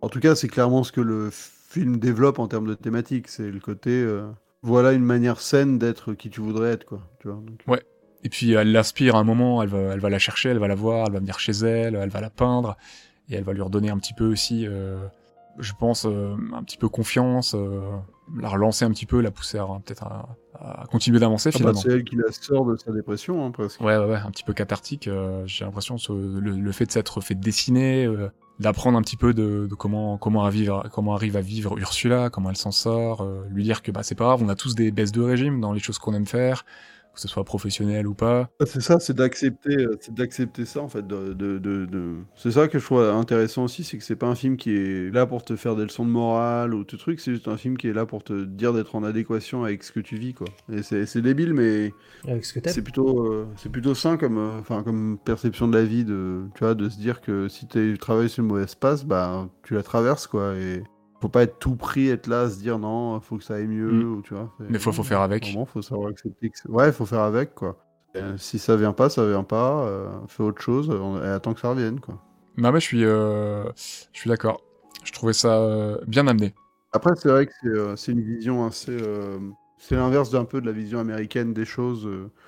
Très productiviste. euh, Ouais, enfin même euh, tu vois les, les- enfin, les, les- la, la vision japonaise euh, un peu un peu liée au, au productivisme américain quoi, qui est Oui, cette espèce de truc de te dire euh, faut que tu sois euh, efficace, euh, faut que tu sois actif, euh, alors que bah non en fait euh, ça c'est qu'une, enfin c'est pas obligé quoi. Ça c'est vraiment un des thèmes du film et c'est pas, il y a pas que dans ce film-là d'ailleurs le, le thème un petit peu du travail, de, de ce que tu peux apporter, de l'inspiration, tout ça, parce que tu l'as aussi un petit peu, notamment dans Shihiro. On, on le citait tout à l'heure et, euh, et le travail c'est c'est au cœur de, de Shihiro, hein, de trouver sa place dans la société euh, quand elle quand elle doit intégrer les bains, euh, trouver sa place, sinon elle se fera euh, dégommer par la sorcière. euh, Ouais. C'est Baba, je crois. Je crois que ouais c'est ça. ça, je crois. Ouais. C'est euh, c'est une thématique euh, récurrente, quoi. Mais j'ai trouvé ça quand même un petit peu plus sain, peut-être, euh, la partie, euh, la gestion du travail dans Kiki que dans... Enfin, ça m'a moins dérangé. C'est une question de point de vue. Sûr que Shiro, euh, Shiro euh, il, parle, il parle du fait qu'elle devienne une pute, donc forcément c'est un peu, euh, c'est un peu louche Ouais. métaphore, mais euh, oui, oui, non, c'est- Kiki c'est plus, c'est plus simpliste en fait de toute façon, et, et c'est ça que j'aime bien, c'est que ça parle. Shiro, on est plus dans, la, dans le rapport allégorique aux choses.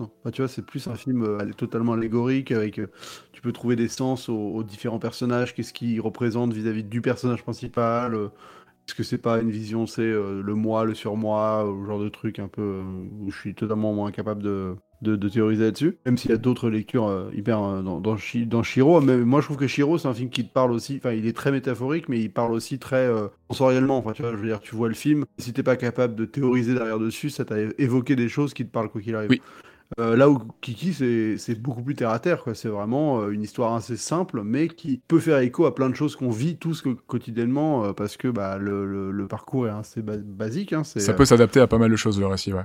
voilà, c'est vrai que c'est même le moi ce que j'aime beaucoup c'est le rapport au la dernière fois ce qui m'a énormément touché et enfin il y avait un des tu citais un des réals qui disait qu'il avait pleuré devant et moi c'est vrai que moi j'ai pleuré une fois devant Kiki parce que justement c'était ce rapport au euh, ouais à la à l'art et à la création en fait qui me qui m'a qui m'a un peu aidé de manière cathartique. Ça fait partie de ces euh, quand t'as des vrais moments de, de, de doute et de page blanche et de pas y arriver et de et de te remettre en question de, Kiki c'est un film qui te dit que c'est vraiment euh, enfin, le discours de fin entre elle justement et la peintre, c'est un, un discours qui te fait vraiment du, enfin qui est hyper intéressant, qui te fait du bien sur le sur le besoin de te dire que en fait, euh, c'est en, te, en, en ne pensant qu'à ça et en t'obstin- en t'obstinant sur ça, bah tu t'arriveras t'arriveras à rien quoi.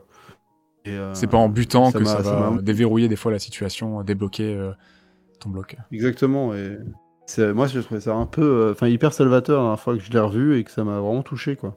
Moi, je peux comprendre. Justement. Je trouve, euh, bah, tout ce passage-là, de toute façon, je l'ai trouvé vraiment, ouais, comme tu disais tout à l'heure, sain.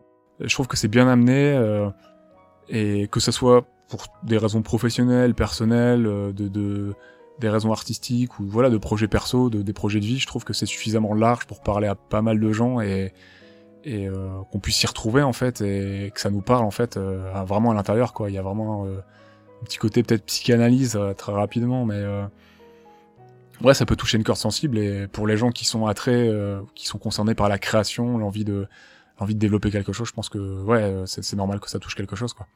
Ça m'a beaucoup parlé aussi euh, de, de, de, voir cet artiste dans, dans, son petit univers en fait, hein, dans sa forêt et qui, qui fait vraiment ce qu'elle a envie. Et, euh, elle arrive à en vivre, mais elle est consciente que euh, c'est ça qu'on a tendance à oublier que bah on peut pas toujours être productif. Des fois, il y a rien qui sort. On a beau lutter, mais on n'arrive pas à faire la quelque chose. blanche. Bah voilà, exactement. Ouais. C'est ça qui est intéressant, c'est euh, qu'en fait, elle dit aussi, euh, tu vois, elle dit quand même qu'il faut continuer à faire, qu'il faut, euh, Ouais. faut pas s'arrêter, mais on arrête. hein. Elle dit, ouais, c'est ça qui est marrant, c'est que, enfin, elle dit la même chose d'une phrase sur l'autre, la, la peintre, elle dit, euh, faut jamais s'arrêter, faut dessiner, dessiner, dessiner, et là t'as Kiki qui dit, ouais, mais si on fait, si même en faisant ça on n'y arrive pas, et elle dit, bah dans ce cas on arrête. Tu fais une On pause. se balade, on fout rien, tu vois, et on, voilà, on hésite vraiment Et ça pas à va venir arrêter, un moment, et-. Ouais. Et, faut, et voilà, ça- en fait, c'est ça qui est intéressant, c'est de, de, de se rendre compte comment on est en adéquation avec soi-même, quoi. Comment tu comment arrives à connecter euh, avec, euh, avec, enfin, parce que c'est ça qui est hyper. euh, par moment, euh, je trouve qu'on est, euh, on est quand même souvent euh, poussé à pas être euh, naturel. Enfin, tu vois, dans, dans la manière dont on vit au quotidien, on est, Mm. on est ballotté par plein de forces et de, et de, et de On est concepts qui formaté. nous- ouais, voilà, qui nous poussent dans des retranchements qui sont pas toujours euh, à naturel, quoi. Et c'est vrai que de retrouver par moment le, le- ce naturel-là, qu'est-ce que qu'est-ce que j'aime faire, qu'est-ce qui me fait plaisir, qu'est-ce que je voudrais faire à ce moment-là, qu'est-ce qui me Se rendrait laisser heureux porter un peu plus. Ouais, et bah c'est pas enfin c'est pas si évident et il y a pas beaucoup de, de films euh, qui vraiment arrivent à en parler de manière euh, aussi euh, aussi efficace parce que parce que justement de, de manière aussi simple. Euh, après c'est très naïf comme manière de voir les choses et, et c'est ça révolutionne enfin tu vois c'est- ça fait pas une c'est ça fait ça fait pas de la enfin c'est un peu de la psychologie de comptoir Ouais. mais euh, mais mais c'est ça- mais c'est tellement euh, sincère comme discours que, Bah, ça fait du bien. que euh. moi je trouve ça ouais ouais je trouve que ça fait vraiment du bien ouais. Je pense qu'un film qui vise du coup la, la simplicité, euh, un récit plutôt, pas forcément un film, ça peut aussi se. Moi, j'ai vécu ça un petit peu avec Le Petit Prince quand je relis Le Petit Prince régulièrement, notamment pour le podcast il y a pas longtemps. euh, j'ai un peu ça en fait, euh, de retrouver une certaine, j'ai l'impression simplicité pour certaines choses, euh, réapprendre un petit peu à vivre et revoir au fait au-delà de, de certains aspects en fait, euh, voir au-delà du cocon de, de certaines choses, essayer de voir au-delà de certains objets, de certaines pratiques. euh, ouais, voilà, de reviser la simplicité, se relaisser peut-être toucher par certaines choses qui nous touchent plus, euh, essayer de, de, s'ouvrir à certaines formes peut-être d'art, de, de culture et tout. Et euh, bon, je digresse un peu, mais Non, mais t'as raison, euh, c'est un peu les mêmes. euh, Moi, moi, moi, le petit prince, j'ai jamais réussi à connecter Ouais. avec, mais en tout cas, je sais qu'il a cette, euh, il a cette volonté, enfin, cette velléité-là aussi, quoi, qui est vrai qui est assez, assez admirable de, de réussir à essayer de te reconnecter aux, aux choses les plus, les plus essentielles, finalement, et t'offrir une autre perspective sur, bah, sur des trucs que tu vas voir mille fois et que tu te rends même plus compte, quoi. ouais, voilà. Et là, l'art, l'art en vrai, enfin l'art et la, la- la fiction, ça sert à ça. hein. Enfin, c'est aussi euh, euh, des- c'est des manières de euh, réévaluer son quotidien et euh, son environnement. Donc, ça c'est pas, déconnant quoi. Derrière, euh, bon, là on parle un petit peu d'art, tout ça, d'onirisme, tout ça, de, de, de vécu. Pour, la petite info, le tableau, il s'appelle le tableau peint par Ursula, s'appelle The Ship Flying Over the Rainbow, et il a été peint par des enfants handicapés et retravaillé retravaillé par le studio pour l'intégrer du coup euh, au film, pour ajouter Kiki dessus, je crois. C'est ça, ouais. et, euh, Miyazaki a rajouté le visage de Kiki dessus. Ok, c'est directement Miyazaki qui l'a fait. Ouais, ouais. Stylé. Il y a une équipe qui l'a retouché, mais Miyazaki, il a, mis, il a fait le visage. Et je sais pas pour vous, mais j'ai trouvé que ce film aussi parlait un petit peu de, de la solitude. Bah ouais, ouais, clairement, ouais, t'as raison. hein. Parce que bah, Kiki euh, quitte un village, on le rappelle, tout le monde se connaît, c'est vraiment euh, un petit village de campagne et elle arrive vraiment dans une grande ville où elle est, euh, elle est certes une sorcière, donc euh, c'est déjà très rare, mais c'est une petite campagnarde à côté de ça. Et euh, il y a comme un sentiment un peu d'agression avec les klaxons, le la réprimande de la, de la police euh, quand elle est à peine arrivée, ouais. les passants. euh, Ouais, Même la, le, le- enfin, il y a un vrai côté anonyme au début où, euh, En effet, elle débarque dans la ville et euh, tu sens qu'elle elle, elle est là, elle erre, elle, Elle est perdue, une quoi. chambre d'hôtel, ouais, Mm. C'est pas, du- elle est pas du tout accueillie ou prise en main, quoi. Et c'est, euh, bon, heureusement qu'en persévérant un peu, elle trouve, euh, elle trouve la, la boulangère qui va vraiment être, euh, être une figure un peu mater- maternelle bien importante quoi. Mais c'est vrai qu'il y a ce rapport-là qui est intéressant et moi qui est, enfin vous, êtes- enfin si vous avez, tu en as déjà déménagé une fois dans, dans une autre ville et débarqué dans une Ouais. euh, ailleurs, c'est vrai que t'as ce sentiment d'être euh, donné l'impression qu'au début bah tu connaîtras jamais personne quoi. Enfin, tu vois Mm. que t'arriveras jamais à, à faire Ouais. en sorte que ce soit ta ville et ça c'est vraiment hyper intéressant parce que c'est euh, t'as l'impression qu'il l'a qu'il l'a vraiment vécu euh, pour le coup Miyazaki alors que je crois pas trop. Ça, je saurais pas dire. T'as vraiment l'impression, ouais, du. Enfin, c'est ça qui est fort, c'est que. Après, c'est bon, c'est aussi le bouquin d'original euh, original qui doit, qui doit être assez, euh, assez intéressant là-dessus aussi. Après, lui, il vient de la campagne, hein, je crois, ou alors euh, il voyait régulièrement la- sa grand-mère, je crois, ses grands-parents peut-être à la campagne. Donc c'est c'est un environnement qu'il a connu quand même dans son enfance. Bon, après, ouais, ça, c'est le concept déjà du bouquin qu'elle part de, de la campagne pour aller en ville. Ouais, mais même après, c'est. c'est- Et c'est vrai que. y a- Enfin, la- la- pour aller sur la solitude, même le moment où l'impression que tu.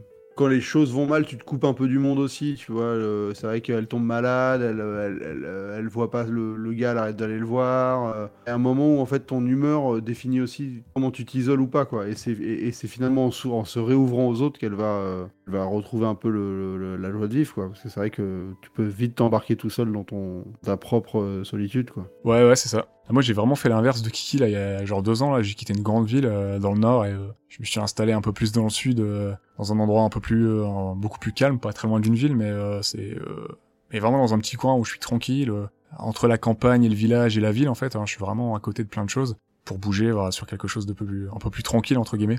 Donc, ouais, j'ai j'ai vécu, ouais, c'était vraiment à l'envers de voir, en fait, ce que, ce qu'elle, elle vivait finalement dans, dans, dans son, dans son récit, dans son histoire, Kiki. Après, je pense pas que la taille de la ville. euh, Enfin, là, ça joue un peu, mais c'est vrai que le, le- le- déjà le fait de quitter chez soi, c'est un thème en Oui. soi. Enfin, tu vois, euh, débarquer dans un endroit où toi tu connais personne, c'est ce sentiment-là, il est abyssal et je trouve que le film le met bien en image, quoi. Un déracinement complet, hein. Ouais, ouais, et ça, c'est moi, c'est enfin, ça, dans le film, ça parle bien et c'est et c'est pas oppressant non plus, tu vois. Il en fait pas des caisses en, se- en donnant le sentiment que t'es perdu longtemps. C'est juste que ça atteint un temps d'adaptation euh, que, que le film montre bien, quoi. Non, c'est vrai que euh, on tombe pas dans le too much. Euh, J'ai trouvé que c'était assez. euh, Il y avait la bonne dose, en vrai. Bah, il y avait la... il y avait la bonne touche pour qu'on comprenne vraiment ce que ressent Kiki sans qu'on tombe dans le. Genre limite des esquisses de la ville qui se transforment en démons. Euh, regarde euh, la forêt démoniaque de Blanche Neige. on aurait pu partir sur des choses comme ça. Mais quand elle arrive en ville, il y a, il y a un tombeau qui veut l'aider quand même. C'est vrai. Mais bon. Après, le tombeau il débarque. euh, ouais, voilà. ouais, voilà. J'aurais mademoiselle. Ouais, t'as c'est 06. clair, euh. Ah, c'est un bon je, vous- Ouais, je peux vous filer un coup de main, mademoiselle. je suis charmant. Ouais, ouais, c'est clair. Ce qui me flingue, c'est la, c'est la vieille gamine à qui elle file le, le plat, là, qui en a rien à battre. Ah putain, la ville de merde. En fait, bon, cul. La gosse de riche euh, qui en a rien à péter Ah de ce ouais. que fait la grand-mère là. Tu vois, de- l'espèce de contraste euh, ultra cynique euh, entre la- l'une où la grand-mère elle se démonte pour le faire. euh, Enfin, tu vois, elle est hyper, hyper appliquée et tout. Et la, et la gamine qui en a rien à foutre.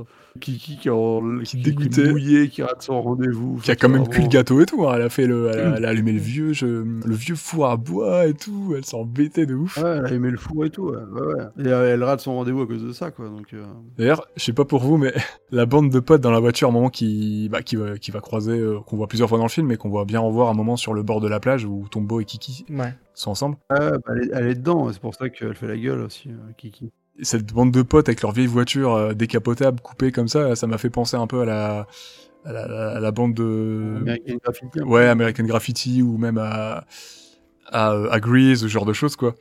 Ouais, J'avais l'impression de voir les, vieux, euh, Ouais, c'est. les vieux margoulins, là, les, euh, voilà. Il y avait pas un. Il y avait un dessin animé avec des, des, des bourges comme ça. Je sais plus comment Là, ça me dit rien. Moi non plus, ça me dit rien. ouais. Ah, je sais plus. Parce que dans. Ah, je sais plus comment ça s'appelait. Ça me dit rien, mais ouais, j'avais l'impression de vraiment voir les vieux truands américains. euh. Ouais. Ah voilà, dans Smallville, Ah, c'est ça le- l'exemple que je cherchais, euh, dans le Smallville de Richard Donner, quand, Moi, Quand Ouais, t'as- dans le quarterback ricain. oui, ouais, au ouais, tout début, à un moment quand il se casse euh, et que Clark il est vénère et qu'il tire dans le ballon euh, et Ah, après il y a oui, une oui. ellipse. Ouais. J'ai exactement pensé à cette scène. Quand Lana elle se- elle s'en va. Euh, En vrai, ils sont pas particulièrement euh, négatifs. hein. Non, Ils- non, non. plus, ils ont, euh, Ils ont, il y a juste ce truc, il y a juste la, c'est juste qu'elle voit la fille euh, qu'elle a trouvé hyper, euh, hyper désagréable, bah, la, la nièce, enfin la petite fille justement de la, de la, la grand-mère qui fait cuire le- le- la tourte et elle est un peu vénère de, de se dire que l'autre il traîne avec elle quoi, parce que c'est vrai qu'elle est détestable la gamine donc. C'est qui cette pécore là? Elle vient d'où là? Ah oui, c'était BCBG, la dessin animé. Mais bon, voilà. Oh la vache On a bien C'est pas genre club BCBG, hein, ça s'appelait pas club, B- non c'est. Euh, peut-être. Ah, ça me parle, Club BCBG. C'était peut-être la version française, je sais pas. Ah, ça me parle. Non, je crois que c'était un sitcom. Je crois que dans le euh, générique, ça disait Club BCBG, ouais. BCBG putain. Ah, tu sens vraiment les vieux trucs aussi là. Ah ouais, on a. Ah, je pensais pas qu'on allait sortir dans le podcast. Bah, euh, Ah je pensais là, ouais, pas qu'on en parlerait euh, un jour, hein, je t'avoue. Ça a l'air d'être flingué de chez flingué ce dessin animé. Putain, j'ai aucun souvenir du truc. complètement sorti de la tête. À part le- de me dire que c'est c'est un, genre un dessin animé pour enfants sur la jet set un peu, genre n'importe quoi. Ouais, c'est ça. C'était ça. C'était ça. Horrible. Et C'est l'enfer. C'est clairement l'enfer là. Ouais, ça a l'air d'être horrible. En plus, la manière dont c'est écrit, c'est BCBG en mode. euh, C'est écrit des B, E partout, B, là. E. Ouais. C'est comme quand t'écris ça fait réfléchir sur un. Exactement. ouais. Pour ce qui est des thématiques, euh, une petite dernière thématique euh, qui est chère à Miyazaki, euh, on a encore la- l'indépendance, le, le rite Ouais, initiatique. Ouais. ouais, le rite initiatique, c'est ça, ouais, exactement. Moi, je suis pas forcément féru de l'idée que tout le monde a une place à trouver, chacun a une place à trouver dans le monde, mais euh, ça peut quand même donner, je pense, de, bons récits. Et euh, quand on arrive un petit peu à s'écarter, et... Ah, Ce que j'aime bien dans, la vision de Miyazaki, en tout cas, c'est que c'est pas, euh, euh, il n'y a pas une place à trouver dans pour que le monde fonctionne avec toi. Enfin, c'est plus que toi, toi, t'as une place à trouver pour que pour toi t'épanouir euh, dans le monde. Tu vois, c'est pas dans le sens genre euh, trouver la place pour être utile à la société ou. ouais, c'est vrai. Il y a un peu de ça, enfin, je veux dire, mais elle, elle c'est surtout qu'elle doit trouver un truc qui va, qui fait en sorte qu'elle se sente utile pour elle-même. Enfin, tu vois, euh, je vois ce que tu veux dire, hein, qui est pas euh, sur le côté place, place de, enfin, trouver sa place euh, obligatoirement ou la société. euh, je comprends que ce soit pas un truc euh, toujours bien amené, mais je sais pas, là, je trouve, je trouve que c'est un pas. Et aussi parce qu'elle est ultra jeune aussi, qui est un peu. Aussi le sentiment de te dire qu'à 13 ans, t'es envoyé à l'autre bout de, la, de, de ton pays faire ça. Ouais, c'est un peu. euh, C'est un peu hardcore, ouais, je suis d'accord. Oui, vraiment. Je pense qu'on doit peut-être avoir plus d'infos dans le livre, mais ce qu'on est censé un peu comprendre, Bah, c'est qu'il y a très, du coup très peu de sorcières et que euh, elles, elles doivent du coup s'éparpiller un petit peu dès qu'elles peuvent pour euh, faire en sorte de survivre en fait, parce qu'il y en a de moins en moins apparemment. c'est- et en fait, dans l'histoire, ils doivent aller sur un terrain où il n'y a pas de sorcières. hein. Dans des villes où il n'y a pas de sorcières. C'est ça, Ouais, pour qu'elles puissent Mais, continuer euh, un petit peu à faire survivre en fait la les sorcières d'ailleurs, les sorcières qui sont que des femmes. Ce qu'on voit dans le film, c'est que les femmes qui sont des sorcières. À la fois, on en voit que 3. Oui. Mais oui, on sent que c'est que des femmes, ouais. Et, euh, et d'ailleurs, Kiki, euh, contrairement à ce qu'on peut voir dans beaucoup de récits, mon Kiki, du coup, c'est basé assez sur la sorcière nous qu'on connaît, hein, un peu européenne et un peu américaine, mais euh, Sabrina. notamment, voilà, Sabrina. Mais elle a pas de pouvoir vraiment magique, à part euh, elle, le lien qu'elle a avec son chat et le fait de pouvoir voler. Elle a pas genre de pouvoir, euh, enfin, lancer des sorts, des Ah, boules de même feu. l'impression euh. que. Ouais, non, c'est ça. Bon, elle fait pas de magie, on pourra en parler, ouais. Sa, sa- sa mère, elle fait des potions. C'est même pas vraiment de la magie, euh, les potions, en vrai. C'est euh, de l'alchimie, presque, enfin, tu vois. Oui, Bah ouais, c'est ça. Mais d'ailleurs, c'est la- je trouve que la manière dont le monde, dont le monde la gère un peu euh, Kiki, qui est en mode. Ils sont pas non plus tous choqués par elle, enfin, tu vois, genre. Oui, c'est ce que je me Ouais, suis dit oui. quand elle a vu, en fait, ils sont un peu en mode, ouais, bon. Ouais, ouais, Une sorcière. ouais, une sorcière. Alors que t'en vois pas beaucoup et tout. enfin. Mais euh, l'autre, elle fait de la. Ouais, la- l'autre sorcière, elle fait de la. De la, né- de la- divination, c'est ça? Ouais, c'est ça, elle fait du, du- de l'horoscope un peu. Donc, euh, bon, est-ce que, elle utilise des- est-ce que c'est des pouvoirs qu'elle a ou est-ce que c'est euh, juste. euh, bah, euh, la- bon, comme, comme dans notre monde à Oui. nous Ouais, Madame Irma. les voyantes, les. ouais. Potentiellement un truc qui veut pas dire grand chose, je sais pas. En tout cas, ouais, c'est c'est très euh, minimaliste la, la magie en tout cas. Et ce qui fait aussi que tu peux te- t'identifier, qu'il n'y a pas ce côté. euh, Ouais, ouais. dire tout le film, euh, genre ah mais c'est trop bien la vie euh, quand t'es une sorcière, c'est beaucoup trop bien, tu vois. En vrai là, à part, à part le, le ballet, et, d'ailleurs euh, t'as le personnage avec qui elle est, qui, euh, enfin, euh, moi je suis nul avec les noms des persos, hein, vous le savez. Le, le garçon, comment déjà Tombeau. Comment il s'appelle? Tombeau. Et Voilà, Tombeau, bah lui, euh, lui il veut voler comme elle, donc au final, et au final il y arrive dans le film. Donc euh, tu vois, il arrive à outrepasser le fait de pas être une sorcière et, et de, de finir par, par voler avec elle à la fin. C'est euh, vrai. Ouais, ouais. donc il y a un côté où tant mieux qu'elle soit pas ultra stuffée, parce que sinon t'aurais. Enfin, déjà un, elle pourrait régler ses problèmes de manière, à mon avis, je pense beaucoup plus facile à chaque fois. Et, euh, et en plus, tu te dirais, oh, mais c'est nul. Enfin, elle a pas le droit d'être triste, elle a des super pouvoirs. C'est vrai. Finalement, point commun qu'elle partage avec Nausicaa, hein, euh, le, le super pouvoir de voler, entre guillemets. C'est Nausicaa qui est une, qui est une as, du Son coup, du, planeur, il est, il est pas mal. euh, une as du vol, hein. Allez, pff, oh, les... son planeur, j'adore aussi. Enfin, c'est fou, quoi. C'est trop, trop classe.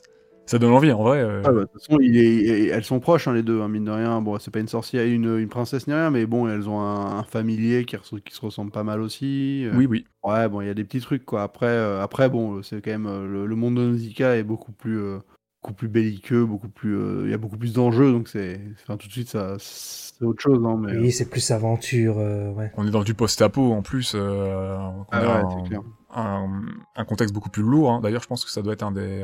Je suis pas trop féru de post-apo moi en temps normal, mais euh, je pense que ça doit être un meilleur film qui traite de du post-apo que j'ai vu. Hein, euh, de manière générale, on reste dans le post-apo très général. Ouais, bah, parce que c'est un post c'est un post-apo qu'on n'a pas l'habitude de enfin est tellement loin de notre monde à nous.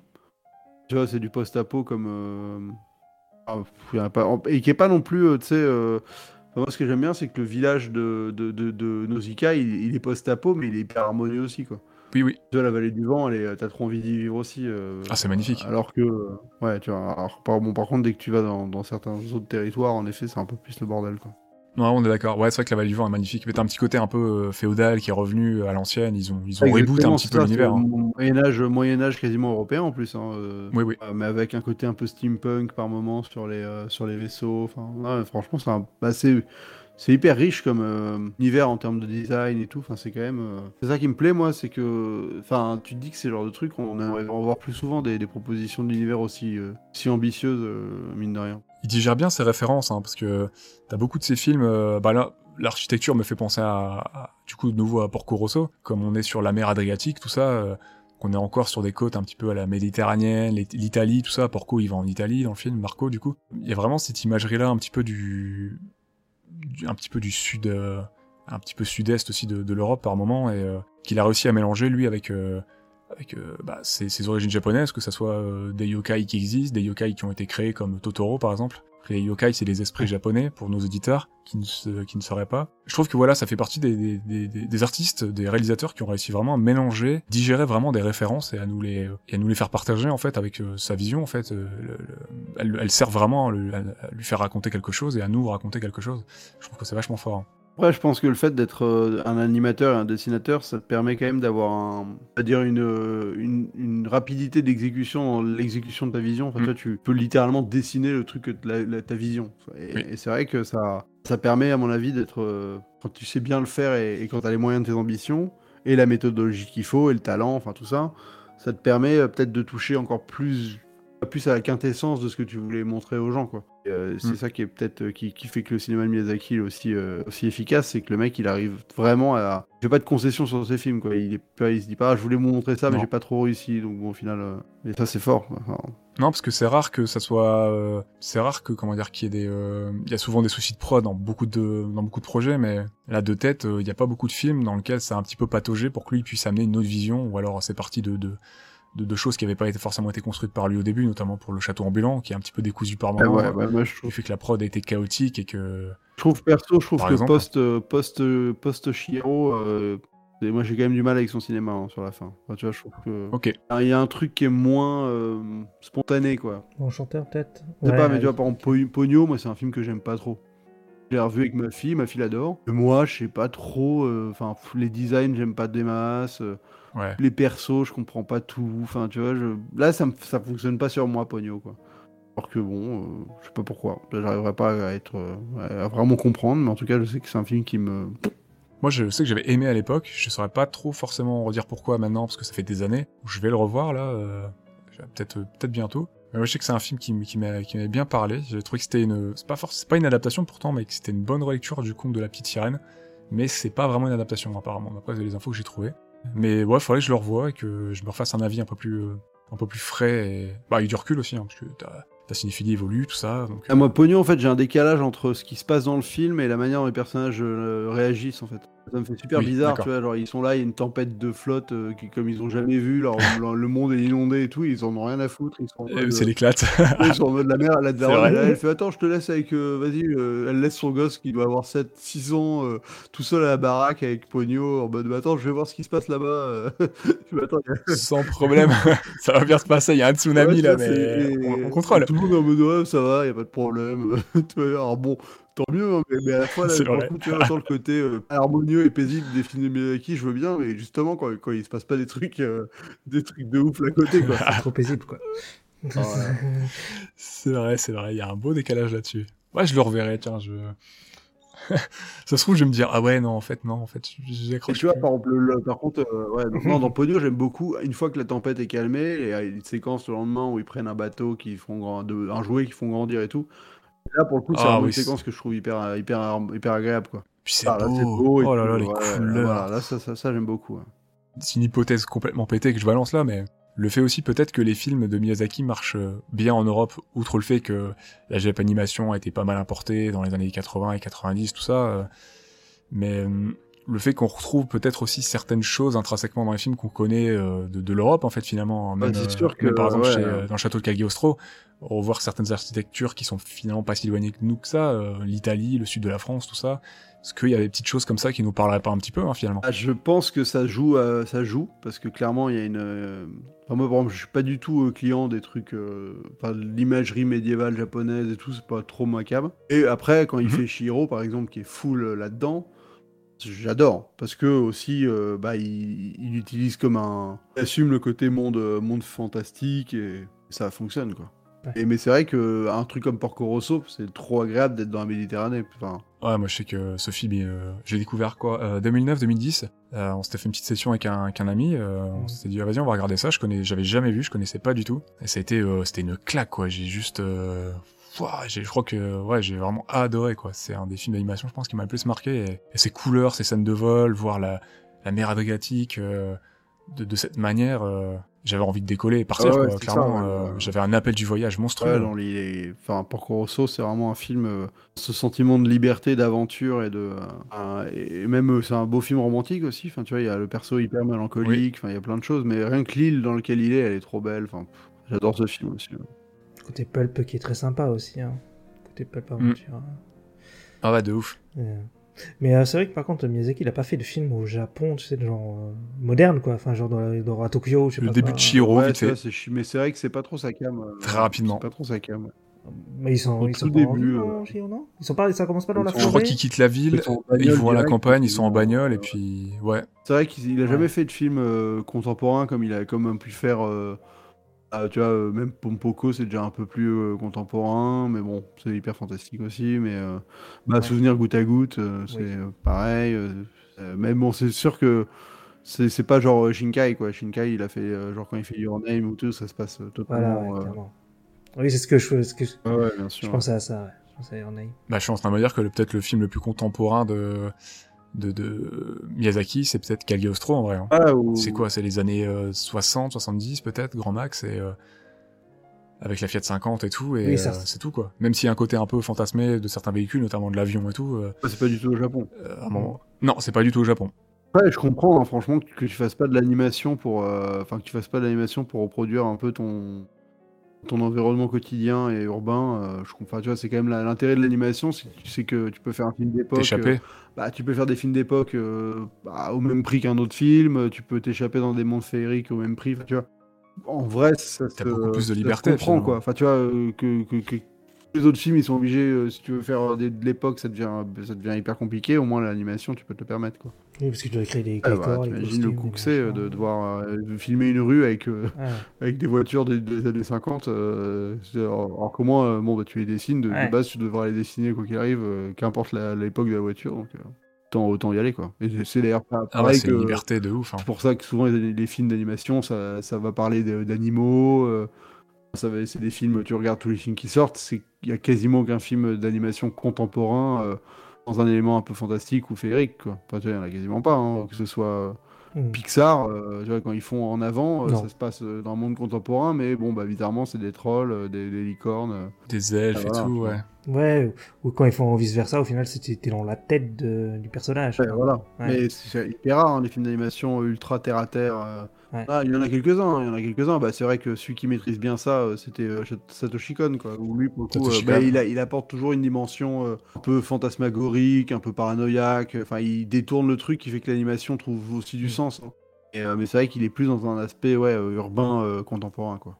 Après, pour l'instant, j'ai vu que Perfect Blue, lui, donc euh, on va continuer d'explorer bientôt euh, sa, sa- sa filmographie. Mais j'ai vraiment l'impression que c'est un réalisateur, bah, du coup, de films d'animation, mais j'ai l'impression de voir un film Ah ouais, live bah, quasiment, mais en animation Bah, quand, je euh, vois Perfect euh, Blue, c'est hyper. euh, avec des codes très maîtrisés. ouais, c'est hyper mais- influencé en plus par Hitchcock, par De Palma. Enfin, c'est sûr que c'est. euh, ouais. Et pour le coup, il fait. Ce qui est intéressant, c'est qu'il fait vraiment un. C'est un thriller paranoïaque, qui est un genre qu'on voit pas tant que ça en animation. Donc, euh. Mais je trouve que l'animation prend tout son sens parce que toute la paranoïa, il arrive parfaitement à te la mettre en image justement grâce à l'animation. Il exploite super Il y bien. a des trucs euh, qui maintenant peuvent être repris euh, par le numérique facilement, mais c'est vrai que elle qui se voit dans le reflet, le reflet qui bouge à, sa- à sa place, ce genre de détails, à- à- avant, avant les images de synthèse, enfin avant le, le- dire les effets un peu spéciaux numériques, c'était compliqué à faire en vrai. Donc là, lui, il arrive à te le faire en Ouais, animation, il te fait plein de trucs bien badants ou même des, enfin, ouais, moi, enfin, c'est un film de fou hein, pour le coup, euh, Perfect Blue. C'est un film de fou. On est d'accord. Ouais, non, c'est vrai que c'est quelqu'un qui va, bah, qui a très bien maîtrisé les, les codes du cinéma et qui a parfaitement réussi à se servir de, donc, du cinéma, on va dire, plus traditionnel, live, et, et à les retranscrire et à les, les réadapter, se les réapproprier euh, sous forme de l'animation. Il va loin après, hein, quand tu, si vous- le jour où vous verrez Paprika, euh, vous allez voir, là il va très très loin. hein, mais pour le coup, euh, là, là, il, se- il se limite pas du tout. à- en effet, ça reste contemporain, mais il part, il part tellement, euh, tellement loin que. On va en refaire un, euh, de toute façon. De Cons dans le podcast, c'est- sûr qu'on va en refaire un. Il n'y en a pas beaucoup, hein, c'est aussi l'intérêt. Il fait un peu de stop motion euh, déjà ou pas? Pas encore. Euh, si, un tout petit peu avec le petit Pas prince. encore, non. Ah oui, oui, oui, c'est vrai. Ah, mais c'est pas de la vraie stop motion, euh, le petit prince. Il y a des séquences. Ben, Euh, ouais, c'est que les séquences dans, que les séquences dans les rêves, les, les séquences racontées, pardon, euh, qui sont en papier stop motion du coup. En vrai, je- c'était la véritable stop motion. Je pensais que c'était un peu comme le Lego Movie, tu vois, où ils avaient fait, euh, ils avaient fait un simili euh, stop motion, mais en fait c'était Ah, euh, numérique. Ah non, tout est en papier. D'accord. Tout est en papier. Et animé à la main. j'avais détesté à l'époque euh, ce film-là, mais il faudrait que je le revoie. Ouais. ah, il est fan. Ouais. Ouais, j'ai beaucoup aimé, euh, enfin, le parti pris, l'adaptation, en fait, parce que je trouve que Le Petit Prince, c'est quelque chose de très difficile à adapter, et le peu que j'ai vu en adaptation, c'est souvent des, des... c'est assez, enfin, ça prend un peu littéralement, le- littéralement ce qu'il y a dans le livre, en fait, et je trouve que pour retranscrire les sentiments de ce qu'il y a dans le livre, c'est pas, ça rend pas forcément justice, en fait, un petit peu à ce que tu, bah, le récit, littéralement, à adapter littéralement, je trouve que c'est compliqué, euh, de, de le retranscrire vraiment comme ça en animation ou même en film live, hein, parce qu'il y a eu des films live du Petit Prince. Et là, je trouvais qu'ils avaient réussi à saisir le concept, euh, les, vraiment les concepts du livre, tout en réimbriquant l'histoire dans une grande histoire. Et euh, je trouvais que la partie CGI, c'est, pas la partie dont je suis la plus fan, mais euh, c'était malin d'utiliser un personnage intermédiaire pour inclure le, pers- inclure le spectateur, nous, et le connecter à l'histoire du Petit Prince par le biais de cette petite fille, par exemple. Ah ouais, Après, voilà, je peux comprendre que ça parle pas à tout le monde et que Déjà, si moi j'ai pas d'attachement au petit prince en soi, donc déjà premier, premier Mm. truc qui me bloque un peu, je Mm. pense. Après, le deuxième truc qui m'avait bloqué, c'est que j'avais trouvé ça un peu en mode. Ça manquait de subtilité par rapport justement au petit prince, quoi. Enfin, tu vois, je trouve que le, le- le Petit Prince, c'est un, un livre qui te raconte, enfin, qui te fait, euh, qui Ouais, plein de choses sans jamais te les dire clairement. Et là, euh, quasiment dès la première séquence, t'as la mère qui fait genre, euh, enfin, qui dit, euh, non, mais je peux pas m'occuper de toi, je travaille trop, tu vois. Et, et pour qu'après on vienne lui dire, non, mais arrête, le travail c'est important, mais il ne faut pas que ça soit ta priorité dans la vie. Il faut aussi apprendre à, tu vois, profiter de la vie. Enfin, Ouais. espèce de, de phrase un peu taise, enfin, c'est devenu très taiseux et, et plus du tout euh, métaphorique pour enfants, alors que ça aurait pu je peux quoi. comprendre. Bon, je- j'en ai un souvenir un peu, euh, un peu, un peu lointain aussi, donc euh, ça se trouve, il faudrait que je le réévalue, parce qu'à l'époque, tout le monde avait bien aimé, et, en effet, l'adaptation est quand même un vrai concept derrière, c'est pas parce que le petit prince de but en blanc comme ça, déjà, ça fait pas un film en- entier, quoi, ça, ça fait un court-métrage Ouais. de Ouais. demi-heure, je pense. Ouais, parce que c'est très court. Hein. Ouais. ça se lit très vite. je Ah l'ai ouais. relu pour le film et euh, et euh, je la- la- une adaptation littérale, je pense que c'est pas franchement, for- c'est- enfin c'est mon ressenti uniquement, euh, mais je pense que c'est pas des plus pertinents quoi. Après voilà, on peut pas non plus adhérer à tous les films. hein. Des fois, il y a des films même excellents auxquels euh, tu passes à travers, euh, qui te parlent pas, et puis c'est tout aussi. Hein. Mais euh, après, Oui, je peux oui. reconnaître certaines choses. Hein, euh, moi, je sais que j'avais dit dans l'épisode qu'on avait traité que la partie 3D, moi, je la trouvais un petit peu faiblarde par rapport à la stop motion, techniquement parlant. Ouais, bah, Et c'est vrai que le côté manichéen, euh. Ah, bah. Voilà, c'est ça, elle est très générique.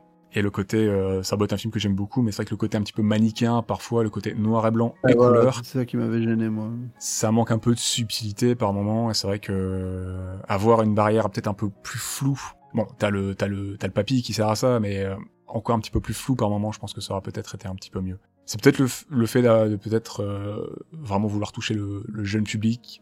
C'est ça, mais, mais, mais comme on, on en revient souvent C'est un peu au- dommage. Au, au fait de se dire que si tu, tu prends le public, même enfant, pour des. pas- T'as besoin de leur expliquer des trucs au lieu de, les, de leur faire vivre les schmilblick. euh, pour le coup, c'est un truc que Miyazaki a jamais fait, tu vois. Lui, il est toujours. Il est Je jamais dans le-. Même s'il y a des séquences qui, qui ont des phrases qui vont te résumer une théorie, en fait, ou une thèse. Mais c'est fait de manière assez organique et t'as pas l'impression que d'un coup le film se met en pause pour expliquer à des enfants un truc, quoi. Ouais, non. Et c'est pas parce que c'est pour les enfants que tu dois diminuer le niveau intellectuel, que tu dois faire le, les un prendre pour des débiles. ou euh. en tout cas que tu dois d'un coup euh, mettre, mettre, mettre, euh, mettre ce que tu veux leur dire dans une cuillère et leur foutre dans la bouche, quoi, tu vois. Moi, je suis Et d'accord. pourtant, et pourtant le- les, les explications, je trouve, c'est. C'est un truc très japonais, genre dans des BZ, t'as toujours Krillin qui va qui dit ah oui, euh, Ouais. l'attaque, machin, euh, ah là, là, il s'est fait taper par. euh, Et ça, c'est vrai que c'est une tendance qu'il a pas du tout dans son cinoche, parce qu'en effet, euh, le, le- le cinéma japonais, c'est un cinéma qui aime. Enfin, globalement, les Japonais, ils adorent les règles Ouais. et les, euh, les et, et tout ce qui est. Enfin, tu vois, poser des règles et ils peuvent. Bah, moi, je me rappelle, il y avait un drama que adoré qui s'appelait euh, Liar Mhm. Game.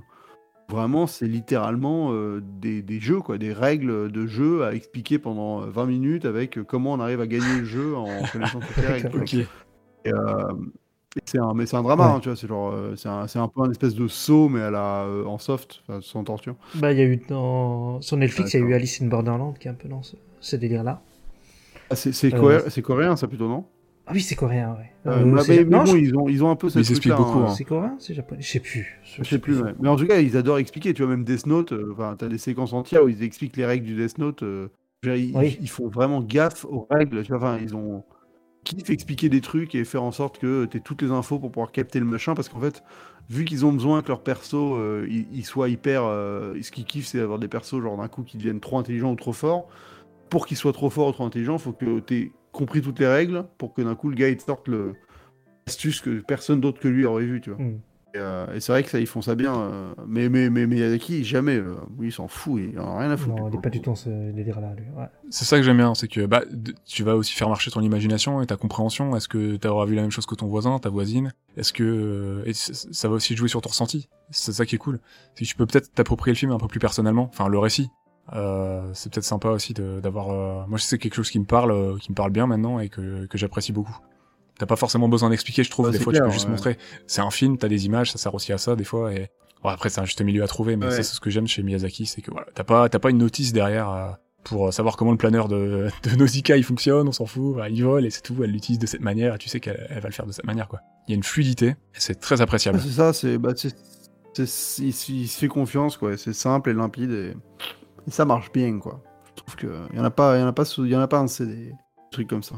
Et le, le petit côté, la petite touche euh, que j'aime beaucoup chez Miyazaki, c'est la, par exemple dans Totoro quoi, c'est un récit, euh, bah, comme dans Kiki quoi, qui est très terre à terre mine de rien, qui pourrait arriver, euh, pourrait quasiment arriver à, beaucoup de personnes quoi. Et, mais t'auras la petite touche de fantaisie qui va pas forcément être expliquée et et euh, ça apporte un petit peu de magie, je trouve, dans un monde un petit peu réaliste et, et ça te, ça t'encourage peut-être aussi, toi. Moi, je me dirais, je me dirais bien que j'habite pas loin d'une forêt là, que après avoir regardé Totoro, j'aimerais bien balader en forêt, d'avoir un gland qui vole, un truc, de croiser une créature un peu particulière et tout. Enfin, c'est quelque chose qui fait un peu fantasmer, qui invite Bah ouais, à ramener ouais. un petit peu de magie dans, dans, dans notre vie, quoi, qui peut paraître un peu triste des fois aujourd'hui maintenant, euh, de enfin, suivant, suivant notre vie bien sûr. euh, euh, de temps en temps avec euh, toutes ces, ces choses qui sont expliquées constamment, ce, ce côté très terre à terre et ce côté explicatif c'est clair. hein. Même le rapport à, l'imaginaire, c'est vrai que à la nature. tout bête, hein, mais, mais de ouais, de- de- de- de- d'être conscient que la nature, que l'imaginaire et que le réalité sont trois trois choses qui peuvent être pas nécessairement une frontière entre en elles. Tu peux les entremêler. C'est hyper. euh, Ouais, ouais, ouais, exactement. Et, et c'est vrai que on- ah,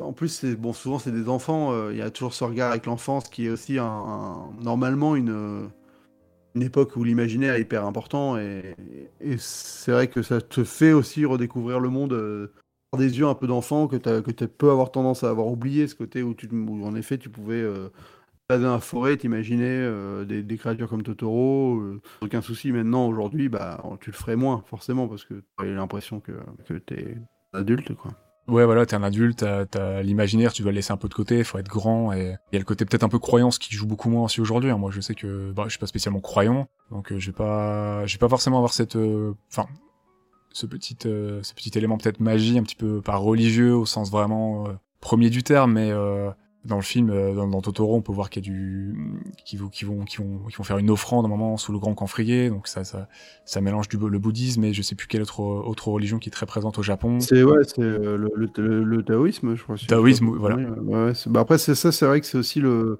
c'est le rapport euh, animisme, euh, animiste qui est, euh, qui est, bah, qui est un truc que nous on n'a pas du tout hein, en Europe. euh, Oui. On est vraiment keblo avec nos, nos religions monothéistes à l'ancienne. Et, euh, c'est vrai que moi qui ai vécu un peu au Japon, euh, leur spiritualité elle est hyper intéressante parce qu'elle est euh, pas du tout institu- institutionnalisée en fait. Euh, T'as pas une institution comme une église, euh, tu vois, derrière qui régule la spiritualité de, de- de- de- des fidèles en fait. D'accord. Et ça, c'est un peu une spiritualité comme, comme on peut avoir. Plus personnel peut-être. comme peut y avoir dans. Comme il y a un peu dans Coco de Pixar, tu vois, avec ce rapport aux souvenirs. D'accord.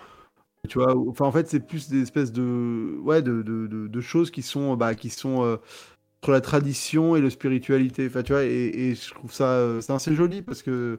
Parce que tu te mets à- tu, tu vas, tu vas faire des. Ouais, tu crois à des. À des temples, donc tu vas, tu vas croire euh, à ce temple-là si t'as envie, mais à la fois, t'as pas. euh, quelqu'un qui va te dire euh, bah il faut que tu ailles à ce temple là tous les dimanches pour aller prier tel truc euh, T'as pas ce côté c'est règle. ce bouquin là qui va t'expliquer le machin ouais t'as, t'as- c'est ça t'as pas vraiment de règles et ni t'as pas une espèce de grosse entité au-dessus de tout qui régule tu vois t'as pas le chef des taoïstes qui te dit euh, euh, bah en fait euh, je représente tous les taoïstes et il faut penser comme ci il faut penser comme ça T'as, ouais, t'as pas le côté. euh, ça hyper. euh, T'as pas, ouais, pas le côté religieux. Exactement, moi, ce que, enfin, en vrai, la religion, j'arrive totalement à comprendre l'intérêt hein, de, de, tu vois, du. Mais c'est vrai qu'il y a, un- y, y, y a côté phagocyté par justement les institutions qui, qui pour moi, posent problème dans, dans les religions. Ouais. que ce soit. Surtout moi qui connais mieux la, religion chrétienne, mais c'est vrai que d'avoir euh, tu vois, le Vatican, euh, et que c'est que des mecs, que des machins, enfin, tu, tu fais, bon, bah, c'est un peu. euh, tu peux, tu peux croire en des choses, mais, mais que tu une institution qui régule un peu la manière de penser le truc, c'est étrange. Ouais, je suis d'accord. le ouais. taoïsme, c'est. euh, c'est en fait, c'est- et surtout, ils le sont tous. Enfin, tu vois, il n'y a pas le côté. euh, pas genre, ah, t'es taoïste, toi. C'est non, bah, je suis japonais, donc forcément, j'ai une part de taoïsme en moi parce que euh, la culture, enfin, ça fait partie de la culture du, de l'île, quoi. D'accord. Ouais, ouais. ouais, je, je trouve ça assez. Les gens qui ils ont tous des hôtels chez eux avec euh, le, le portrait de leurs ancêtres un peu, euh, et de l'encens euh, de temps en temps. Enfin, c'est des choses, des espèces C'est de. peut-être plus une institution officieuse et naturelle qui se fait vraiment, enfin, naturellement, qui se transmet et peut-être pas Ouais, qui est bah, c'est forcée. la quoi. tradition, Ouais. mais, qui, mais, qui a, mais qui a un rapport, euh, enfin, qui, qui est quand même lié au spirituel, quoi. Enfin, tu vois, c'est ça qui est intéressant. C'est que Nous, nous, on est dans Mais un c'est- monde où je pense qu'en Occident, on devient de plus en plus athée. Oui. Et on, Ouais. et, mais finalement, ce, ce, ce rapport à l'athéisme, euh, il, il- il nous détache d'une forme de spiritualité aussi. On n'a plus aucune spiritualité vers laquelle euh, se tourner. Donc, euh, tu vois, c'est quand même quand t'as euh, t'as quelqu'un qui meurt dans une famille d'athées, tu l'enterres pas nécessairement, tu vas l'incinérer, le mais qu'est-ce que tu fais descendre Enfin, tu vois, t'as aucun protocole pour euh, perdurer la, vie de la personne Ouais, à travers la mort. Là où la religion te donnait quand même des bases avec euh, des cérémonies religieuses qui te faisaient dire que, avec euh, bah, un enterrement euh, selon la religion. Il y avait des te- rites, ouais. permet d'avoir un, ouais, un lieu où, te- tu vois, où, où- où te, te retrouve, enfin, retrouver la personne à des moments, machin. Et, et- et ces bases-là, on les a plus trop quand tu. Parce qu'on est. en- Enfin, pour le coup, l'athée, c'est quasiment un truc qui se construit en opposition à la religion, qui est presque un rejet, quoi, d'une certaine manière. vrai. Et, et je trouve ça dommage de plus du tout de perdre la spiritualité, qui est quelque chose qui est pas lié à une église ou à quoi que ce soit, qui est lié à une croyance de quelque chose d'un Ça peut être peu totalement difficile détaché, à palper, quoi. Et eux, je trouve qu'ils l'ont et c'est beau. Et en plus, souvent, c'est en lien avec la nature. Et, les films de peut-être de Miyazaki, le, sans en faire du prosélytisme justement pour ça, le, arrivent à l'évoquer de manière assez, euh, un- assez, assez, assez vivant. Surtout Totoro. C'est vrai qu'en peu de séquences, tu comprends qu'il y a une vraie spiritualité qui habite chacun. Je trouve que ça arrive à te, à te le ranimer peut-être un petit peu chez toi, à te donner envie de, de dire ah j'ai bien envie de Ah peut-être ouais, réouvrir de- cette petite boîte que j'avais fermée peut-être il y a quelques années et, et de me dire J'ai que- envie d'aller prier un arbre. Enfin, tu vois, truc bah ouais mais euh, ah, bah peut-être ouais, c'est aussi un retour à la nature tout ça toutes ces choses là et euh, Exactement, ouais, genre de truc, parce que ça fait partie, et c'est... Moi, ça, ça me... comme si on avait perdu une petite part de nous quoi Ça me... Moi, ça me ferait un peu... tri- Enfin, je trouve qu'on est quand même dans un... Il y a quand même un- une forme d'austérité dans le... Et, et en fait, c'est vrai que cette euh, espèce d'obsession de la... du fait d'être... On est des gens très euh, cartésiens aujourd'hui. Enfin, Oui. tu vois, il y a un côté... euh, T'as une explication, t'as les réponses à toutes les questions que tu te poses. euh, on est coupé de la nature on veut des réponses à tout il y a une désillusion sur, la, sur le monde et le fonctionnement du monde parce que t'imagines que l'humanité, pendant euh, 14 000 ans, ils ont regardé le ciel en se demandant c'était quoi les putains de trucs qui brillaient là-haut. Ouais. Euh, je veux dire, aujourd'hui, bah, on sait exactement ce que c'est. tu vois, on y est même allé sur certains. tu vois. Donc il y a une vraie. euh, il y a, il y a tel- quelque chose de tellement euh, terre à terre aujourd'hui que on peut comprendre que beaucoup de gens en Occident, bah, au Japon, c'est pas les derniers à péter les plombs non plus, hein, mais ça pour d'autres raisons, mais en tout cas qu'on qu'on qu'on ait, qu'on qu'on à un moment un, un sentiment de, de perte de repères ou de vide qui se crée parce que euh, on a l'impression qu'il n'y a plus rien de magique en fait. Et la spiritualité, c'est quand même une forme de croyance dans, une- dans quelque chose qu'on pourra pas expliquer et qu'on n'a plus trop quoi. Et c'est un peu dommage par moment.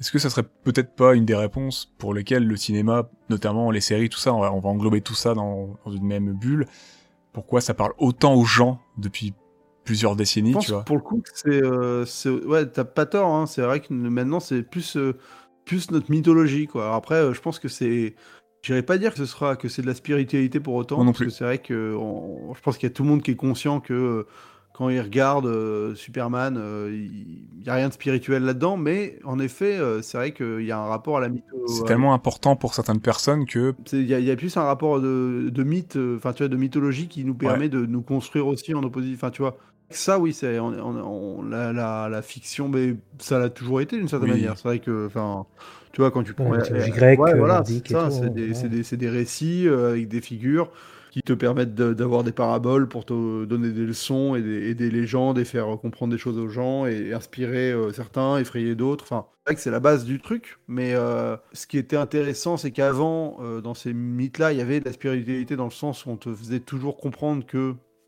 c'était potentiellement vrai. Enfin, tu vois, il y avait un, que, tous ces dieux, ces machins, c'était des histoires, mais à la fois, bah, c'est quand même les dieux. c'est comme les dieux, ils sont Tu là, vois, tu peux pas faire euh, n'importe quoi. Alors que maintenant, bah, Ouais, en, en tout cas, t'avais tu pouvais t'autoriser à croire que c'était vrai, quoi.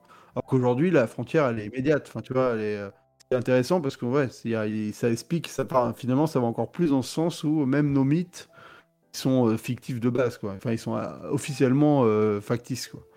Et on l'assume et on va et on, et on, et on arrive à vivre avec quand même. ouais, il y a comme un côté véridique, et, euh, c'est, on le sait, mais euh, C'est pas évident d'être rêveur euh, en vrai. Enfin, de- Ouais, de- je pense. Vraiment rêveur. Et puis, Dans notre monde, c'est un peu compliqué. puis la société de toute façon qui te, j'ai l'impression qu'il te ramène régulièrement à tes, ah bah écoute, euh, bah non, t'es un adulte maintenant, euh, la tu réalité, dois, ouais, oui. faut grandir, faut être grand, donc il faut peut-être être vivre dans ton monde d'adulte Mm. et casser un peu tes illusions et peut-être rentrer dans un mood. Moi, un moule. moi, je t'avoue que c'est. euh, Enfin, moi, moi j'ai la chance d'avoir une petite fille qui est quand même euh, extrêmement euh, justement, euh, portée sur l'imaginaire. Cool. Et c'est pas le cas de tous les enfants qui l'entourent. Et je peux te dire que j'ai assisté à des situations un peu cocasses. hein. Parce qu'elle, elle a, genre, elle a un ami imaginaire, enfin, même plusieurs. Elle a une farandole de, de trucs imaginaires. Et elle est capable de. Littéralement raconter une histoire euh, avec des choses qui n'existent pas devant elle, de faire jouer, enfin tu vois, Ça c'est fou. de jouer comme trop cool. enfants jouent quoi. Et je l'ai vu se retrouver avec des gamins où elle leur disait bon bah alors euh, tu vois là-bas on dit qu'il y a machin et il y a euh, tu vois là il y a- on dit qu'il y, y a il y a une voiture imaginaire machin et les gamins ils étaient mais vous voyez hallucinés genre en mode mais de quoi tu me parles meuf? Il y a littéralement il a rien devant, devant toi là vraiment, des gamins de quatre- Pour de il quatre, faut cinq fumer ans, des trucs, quoi. Mais, de quoi tu parles là? Enfin genre moi j'en ai vu une se tourner vers moi me regarder il dit mais il parle de trucs qu'on pas, genre perdu tu vois et un autre gamin qui m'a qui l'a regardé qui dit mais c'est dire quoi imaginaire de quoi Je tu vois parles? Bruce Willis. Ah, non mais voilà je, je, je, je caricature pas parce que c'est c'est vraiment arrivé et je pense que c'est chaque enfin il y a des enfants qui ont plus d'affinité que ça mais il y a aussi peut-être euh, L'environnement peut-être est, aussi. euh, L'environnement familial. Ouais, je pense que c'est pas encouragé en fait de se laisser vraiment. euh, Enfin, je veux dire, si ton, en- je pense qu'aujourd'hui, si ton enfant il commence à voir des choses qui n'existent pas, il y a, y a peut-être une peur de ça, tu vois, de, de, de se dire non, Mon mais enfant a peut-être un fou, souci, tu vois, mais il a tu te peut-être un bon, truc à traiter, ouais. euh, On pense peut-être direct au problème. Ouais, c'est peut- bon, bah, faut- écoute, faut quand même que tu comprennes c'est quoi la, la réalité, Ouais. quoi, tu vois. Faut que tu, faut que tu, alors qu'en fait, bah non, c'est juste que, enfin, la réalité, elle va, elle, elle est consciente de ce que c'est, c'est juste qu'elle s'autorise à aller Mm. ailleurs, et tant mieux, justement, tu vois. Et c'est peut-être ça que ça effraie un peu euh, par moment, je pense. Après, euh, j'imagine qu'il y a encore plein d'enfants qui rêvent de plein de choses et qui ont plein de Espérons.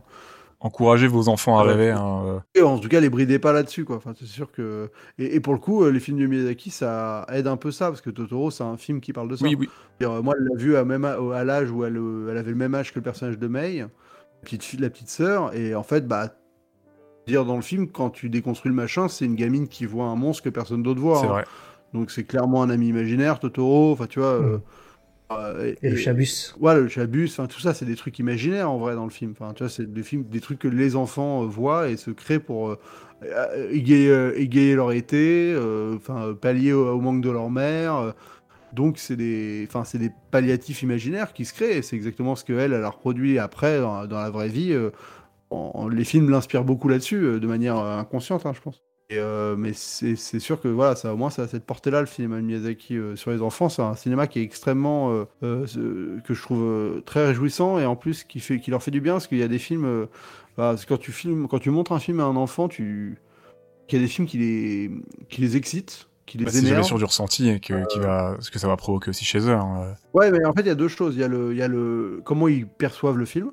Ça, c'est une chose, en effet, chaque enfant. Mais après, il y a l'état dans lequel ils en sortent. Ouais. C'est vrai que, par exemple, tu vois, euh, des films comme euh, genre Cendrillon. Mhm.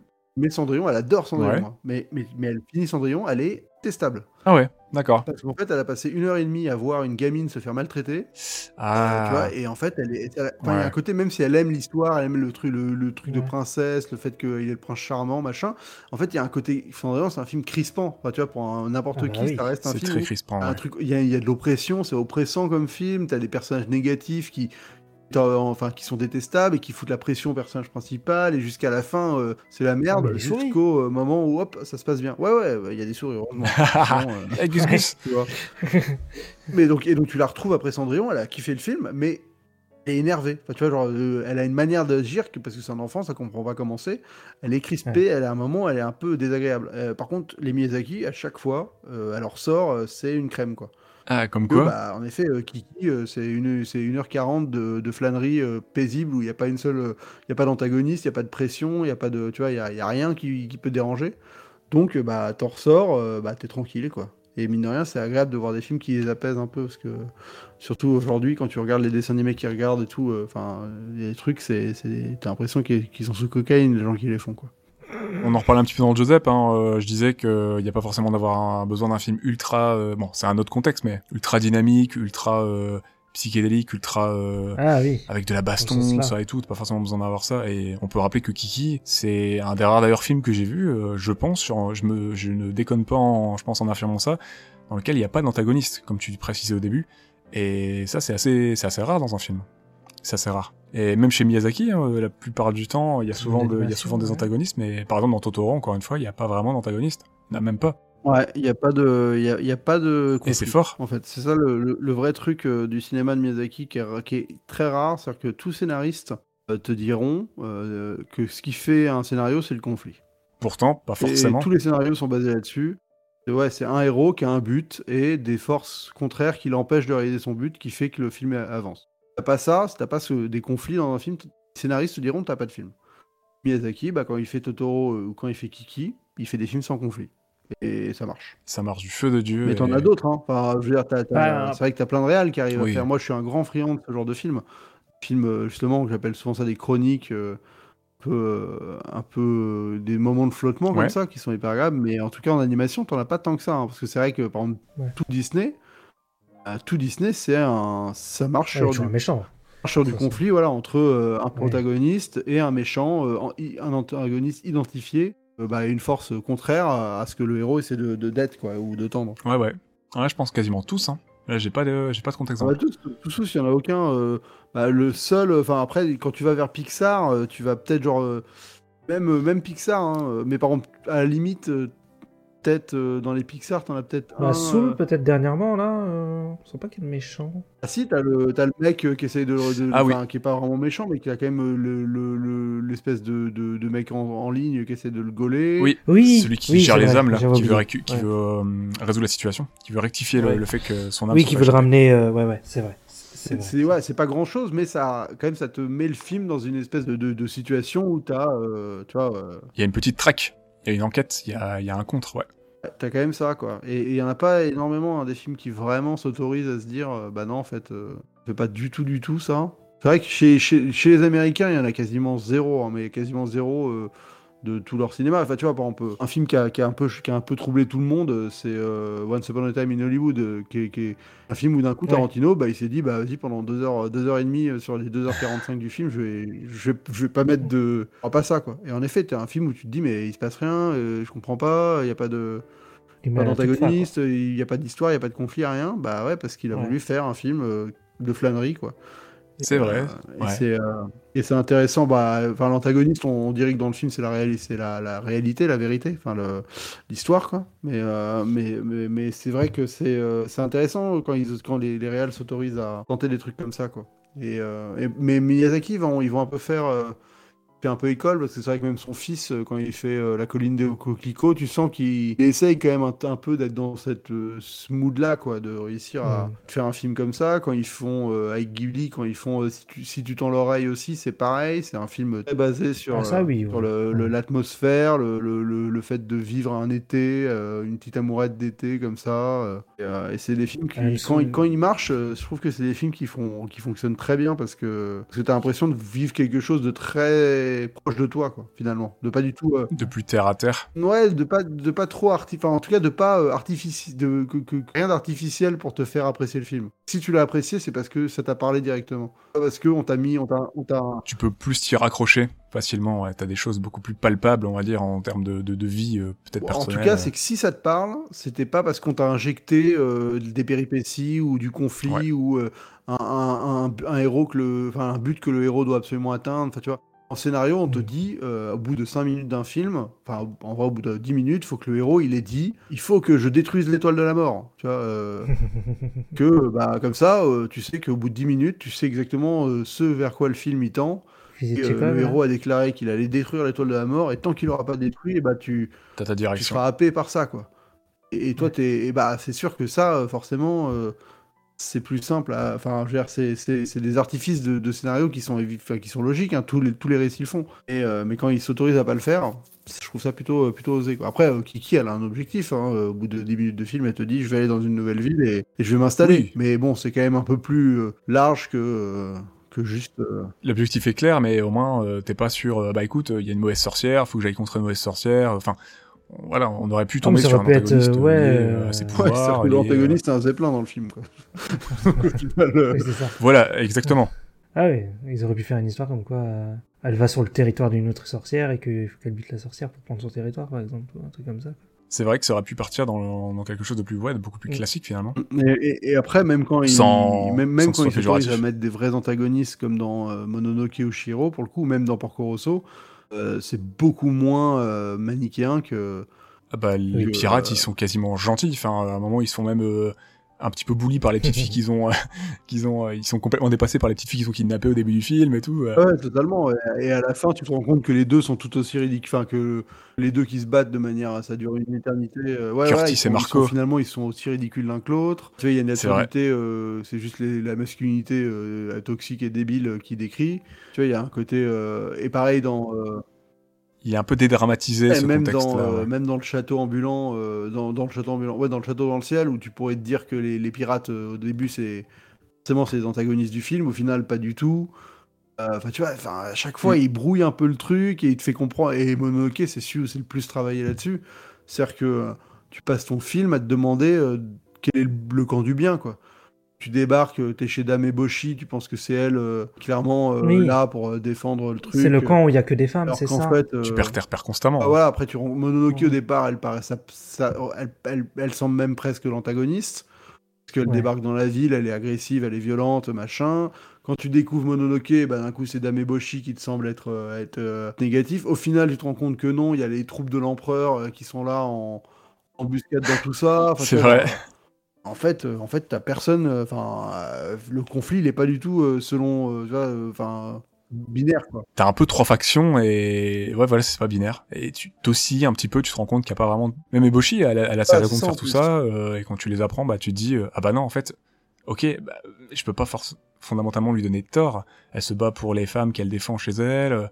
Il y a une, une histoire de c'est Ouais, des anciennes prostituées qu'elle a recueillies. enfin, elle, a, elle a fait son fort. Donc ils sont tout, elles se, toutes ces femmes-là se sont émancipées. euh, Enfin c'est, tu peux au début, ouais, c'est vrai que moi aussi je me suis dit ah elle pose problème. Bah en fait non, je la comprends quand même un peu, même si elle fait des choses un peu mauvaises. Ouais, parce C'est qu'il a pris le temps de, de, de, te le, de, de te le poser, en fait. Parce qu'il il s'autorise à adopter le point de vue de chacun et à, creuser un peu le truc, quoi. Et c'est vrai que c'est souvent... euh, enfin, les deux pans de l'animation, c'est quand même principalement américaine et... Enfin, japonaise, euh, européenne, il y en a aussi beaucoup, mais En tout cas, américain, c'est tout de suite beaucoup plus manichéen. Bah, c'est Disney, hein. l'école Disney, elle est redoutable là-dessus. hein. Bah, après, c'est des Ouais, grands ouais. contes. C'est des, récits tellement. euh, Ancré, connu et. Oui, euh, voilà, c'était, c'est, des, c'est des textes tellement emblématiques, enfin, tellement. Dire, euh, Oui. je, je, j'ai pas le terme, mais euh, tellement mythique, on va dire. que- emblématique, ouais. Ouais, voilà, qu'ils reprennent, ils reprennent les contes. Les contes, c'est ultra manichéen euh, parce que c'est des, justement, c'est, c'est là pour t'inculquer une leçon de manière euh, extrêmement euh, primaire. Donc forcément, euh, tu dois l'avoir. Et les quelques films où ils s'autorisent à, à faire des choses un peu de flottement par moment, Ah, genre le livre de la jungle, c'est un peu, c'est un peu étrange comme, mais pareil, t'as euh, c'est le méchant, enfin c'est. Oui. Et il y en a toujours, hein. ouais. franchement, Disney, elle a pas un seul film où ils le un, font pas, de toute façon. Mm. Le seul où il- le celui où il y a, mais pareil, en fait, j'allais dire même de celui où il y aurait le moins, je, je penserais dans Pixar, c'était peut-être euh, Wally. Et bon, t'as quand même, euh, à la fin, t'as quand même le, le- l'ordinateur de bord euh, qui, enfin, ta mutinerie, Ah, machin. Enfin, tu vois, t'as quand, même, t'as Mm. quand même, quand même un méchant qui d'un coup se révèle et essaye de. Oui, ils en ont toujours un de toute façon. C'est ouais. C'est dans les codes quoi du truc. Ah, t'es obligé. Ouais. Pour refaire un petit mot sur le grand méchant de Kiki, du coup, le Zeppelin. Le Zeppelin. Ouais. Je sais pas pour vous, mais moi j'ai pas pu m'empêcher à... de penser à la catastrophe, à l'accident de Hindenburg de 1937. Ouais, je pense que c'est euh, clairement influencé. ouais. je, je pense que c'est la ref. Hein. La- donc, euh, pour les gens qui ne savent pas, c'est le plus grand dirigeable du monde qui mesurait 245 mètres de long, qui servait notamment à la propagande nazie, qui pendant un atterrissage après une longue traversée de l'Atlantique, hein, si je ne dis pas de bêtises, avait une fuite de gaz. euh, donc euh, ce, dirigeable-là était complètement rempli d'hydrogène et il a, euh, il s'est enflammé, il a explosé, il s'est, il s'est craché au sol et ça, ça a été une des premières grosses, grosses catastrophes, notamment aériennes, qui était complètement prise en photo et même filmée. Vous pouvez voir ces informations sur sur internet assez facilement et c'est très très impressionnant même pour l'époque. Il y a même un témoignage audio euh, à la radio d'un journaliste qui, qui qui raconte en fait ce qui se passe en temps réel et euh, il- tu l'entends pleurer, il perd ses mots et tout. Ouais, ouais, elle, est- elle est horrible. Oh, ça a l'air joyeux. Très impressionnant. Ouais, ouais. Ça a un petit peu scellé la fin des voyages en Zeppelin et de ce système de, pas, transport, euh, etc. Moi je connaissais pas. J'étais pas au courant. Ah ouais, c'est bah t'as les photos, c'est ça qui est flippant. T'as vraiment la photo du truc en feu Mm. et tout, la vidéo même. euh. Ah ouais. Il y a des gens qui ont survécu, heureusement, il y a à peu près un tiers, un tiers des, euh, des victimes qui ont survécu, mais euh, Mm. très grosse catastrophe et c'était euh, c'est vraiment monstrueux à voir. Les flammes et tout, c'est Ah ouais. c'est vraiment impressionnant. C'est Ouais. stylé un Zeppelin quand même. Après, C'est très stylé. Pas grand monde hein, par rapport à la taille du truc. hein. Parce que les, les cabines, elles sont. euh, Ah oui, parce que hein. c'est une petite cabine sur un truc. Ouais, sur un ballon énorme. Ouais. T'as deux, t'as deux, trois cabines hein, quand même, mais.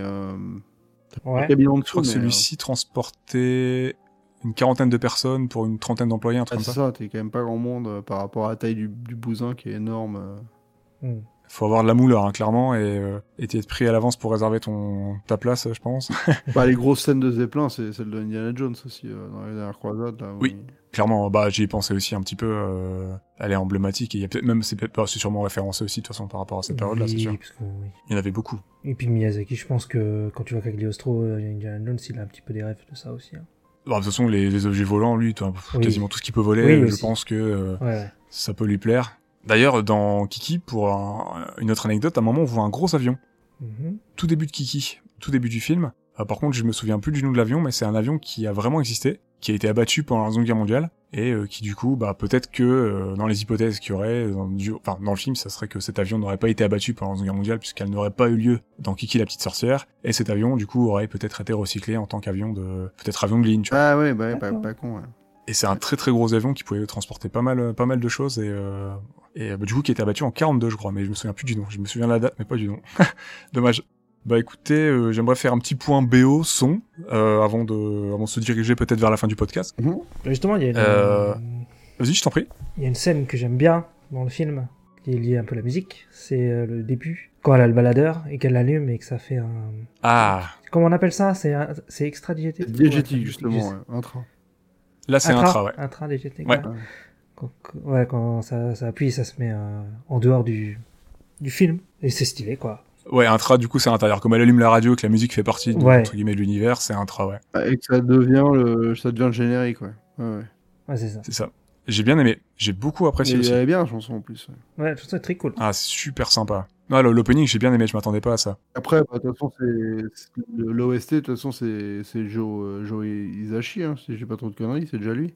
C'est- Et c'est ça. Mais bon, bah lui, il quand même. euh, Alors, Mamoru Fujisawa, a.k.a. Joe Hisaishi. ça, bah lui, il est quand même, c'est le mec qui a fait quasiment tous les Miyazaki sans trop me planter, à peu de choses près. Quasiment.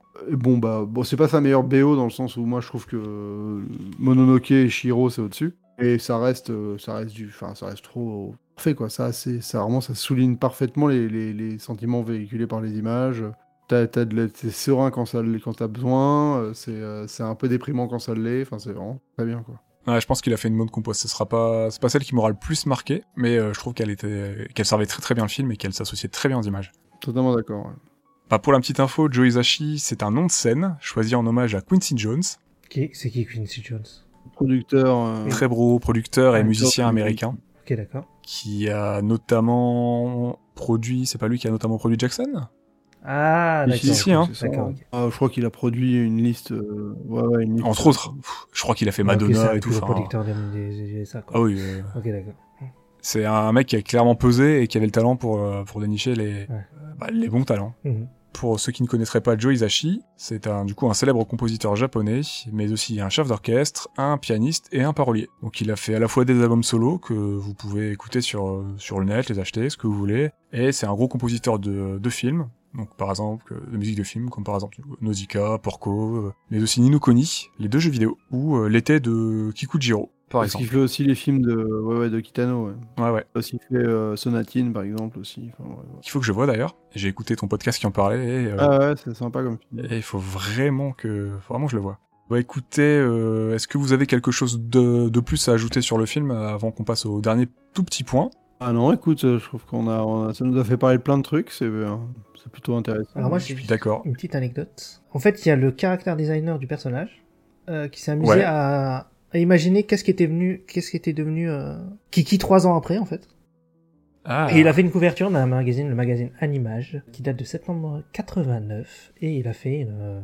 Tu vois Kiki en citadine simple, euh, voilà, trois ans après, Hmm. et voilà, c'est sympa. Je vais avoir. Ah, moi aussi, un truc que, que j'aime bien moi, dans les films de Miyazaki, c'est euh, et là c'est dans Kiki, c'est qu'il il, se- il utilise le générique de fin pour te résumer un peu Oui, le ce qui se passe après. Ouais. après quoi. Et c'est vrai Le que film continue. euh, c'est un le film continue et, et je trouve qu'en plus c'est un peu là moi moi c'est là où ça me touche beaucoup à la fin, c'est ce côté genre euh, maintenant euh, c'est bon elle en est revenue et elle va avoir une vie, elle va avoir la vie cool qu'elle voulait avoir. c'est très satisfaisant, je trouve. Ah ouais, en plus les images sont belles, enfin tu vois elle vole avec euh, avec son avec son pote et tout, c'est vraiment des belles images. Le tout en musique uniquement, et quasiment, et ouais, je trouve ça très satisfaisisant. Moi, ça, ça marche très bien sur moi aussi. Il y a un peu de ça dans Totoro aussi, où tu as des images euh, figées. euh, c'est- pas animé dans Totoro, c'est plus des images figées, si j'ai pas de conneries. Et, euh, mais pareil, qui enchaînent et qui te montrent Porco bah, la aussi. famille qui est réunie, tu vois. Et, et c'est une bonne manière de, de, de quitter le film en douceur, je trouve. Ah, ça marche très bien sur moi aussi. Moi, c'est la fin de Porco Rosso qui, à chaque fois, quand, quand il repasse au-dessus de, de l'hôtel de, de Gina et tout, ouais, je trouve que ça fonctionne du feu de Dieu avec la, juste avec la musique. Ouais, c'est exactement. C'est une bonne manière de conclure en douceur. Bah, je rebondis vite fait sur ton anecdote, euh, Ista, parce que on peut voir Kiki encore un petit peu plus vieille dans un spot euh, publicitaire. Euh, on peut la voir adulte pendant Ah. quelques secondes en fait. D'accord. Ah, je savais pas du tout. Donc euh, ils ont refait quelques secondes d'animation pour un spot publicitaire, je ne sais plus quel produit, Ouais. et on peut voir Kiki, euh, du coup Kiki encore un peu plus âgé, qui euh, qui a son business, etc. Pour conclure, du coup, nous Zoltan, on a l'habitude de euh, de faire un tout petit récap très très euh, succinct sur ce qu'on a préféré et ce qu'on a moins aimé dans le film. S'il y a des points euh, les deux que tu veux soulever, en général, on commence par les points qu'on a moins aimés pour terminer sur le positif. S'il y a des choses que t'as moins aimées, par exemple, c'est pas obligatoire. Non, non, euh, alors euh, ce que j'aime moins, on va dire que euh, c'est peut-être toute la péripétie avec euh, le, le, le, le petit jouet qu'elle perd et, Ah euh, oui. et que On en a même pas parlé ouais. avec du Et. Gigi doit se déguiser, machin, bon. C'est peut-être le moment du film où, que- où je suis le moins dedans. euh, Mais après, c'est un peu normal aussi, c'est elle qui découvre le taf et qu'il arrive des problèmes. Donc vu que moi, je m'identifie vachement vite au personnage, quand la vie se passe un peu moins bien pour elle, je suis un peu moins dedans. Là, D'accord. ce petit truc, c'est bon, c'est pas le moment que je préfère, quoi. Je trouve que un peu grotesque avec le chat euh, qui se déguise, tu vois, qui fait semblant d'être la Bah, statue. après, c'est et- comme grâce à cette euh, histoire-là qu'elle rencontre euh, Ursula. Ouais, bien sûr, mais vrai. je trouve que même le comportement d'Ursula dans cette séquence, il est un peu pourri. En mode, euh, je te le rends, mais seulement si tu me rends service, tu vois. Ouais. euh, un peu, bon, euh, t'aurais pu le lâcher, meuf, euh, tu vois. Je vous, en plus, tu vas le trouver, enfin, t'en as peut-être rien à faire, c'est pas grave, ça changera peut-être pas ta vie.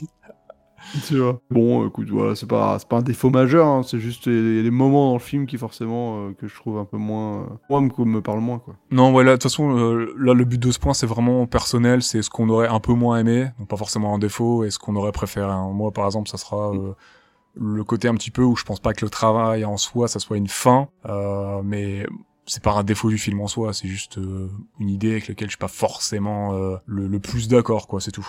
Mm. Toi, je sais pas pour toi, Ista, si t'as quelque chose que t'as peut-être moins aimé dans le film. Moi, Je sais pas trop quoi dire en fait. Sur le coup. euh, C'est- Y a rien d'obligatoire. hein. Ouais, non, parce qu'il y a rien de. Il y a rien qui m'a pas plu, quoi. C'est... Non, c'est... le film il est bien passé. euh, J'étais Ah, c'est content. cool. Voilà. Tant mieux. ouais, ça fait du bien. Bon, bah, c'est un bon point, un bon point que t'as moins aimé alors. Et bah pour ce que vous avez préféré. Euh, moi, je pense que c'est vraiment les dix premières minutes, enfin l'arrivée dans la ville, euh, c'est vraiment un moment où je sens ce sentiment de liberté, de, de, de- d'aventure, euh, d'émancipation. Et en plus, la ville est belle, il fait beau à ce moment-là. C'est fou. c'est vraiment un, une très. Et même avant, en fait, euh, j'aime bien son délire de se dire je veux voir la mer. Enfin, tu vois, c'est hyper. C'est, des trucs qui me parlent vachement. euh, de, d'avoir ce but juste de, de voir cette étendue d'eau et tout. Enfin, voilà, c'est, je trouve ça très poétique et, c'est et vraiment beau. Ouais, un petit côté vraiment ouais, onirique, euh, voir euh, bah des fois juste découvrir des choses simples, mais euh, bah qui devrait quand même encore un petit peu nous fasciner aujourd'hui, quoi, de, de voir toute cette, toute cette étendue de de, de, de, de vie, d'eau, de ces, ces belles plages, ces, ces belles terres opposées un petit peu euh, à la, la mer, tout ça, euh, à cet océan. euh, c'est vrai que Ouais, Contraste. exactement, je trouve ça vraiment beau. ouais. Ista pour toi, les choses que tu aurais, qui t'ont le plus plu? Moi, je dirais la, la balade en vélo avion là. Le- Ouais. Qui part dans tous les sens. Mais euh, ouais, elle est cool. Et j'ai bien aimé Gigi aussi. Voilà. Le personnage. Ouais, pareil. Ouais, bon, pour le pour info, moi et Ista, on a tous les deux des chats, donc on est plutôt team chat. voilà, c'est pour ça aussi. J'ai adoré Gigi, clairement c'est mon peut-être mon perso favori. quand il voit la chatte blanche là, et qu'elle lui fait la gueule et tout là. C'était rigolo. J'ai trouvé assez drôle. Ouais.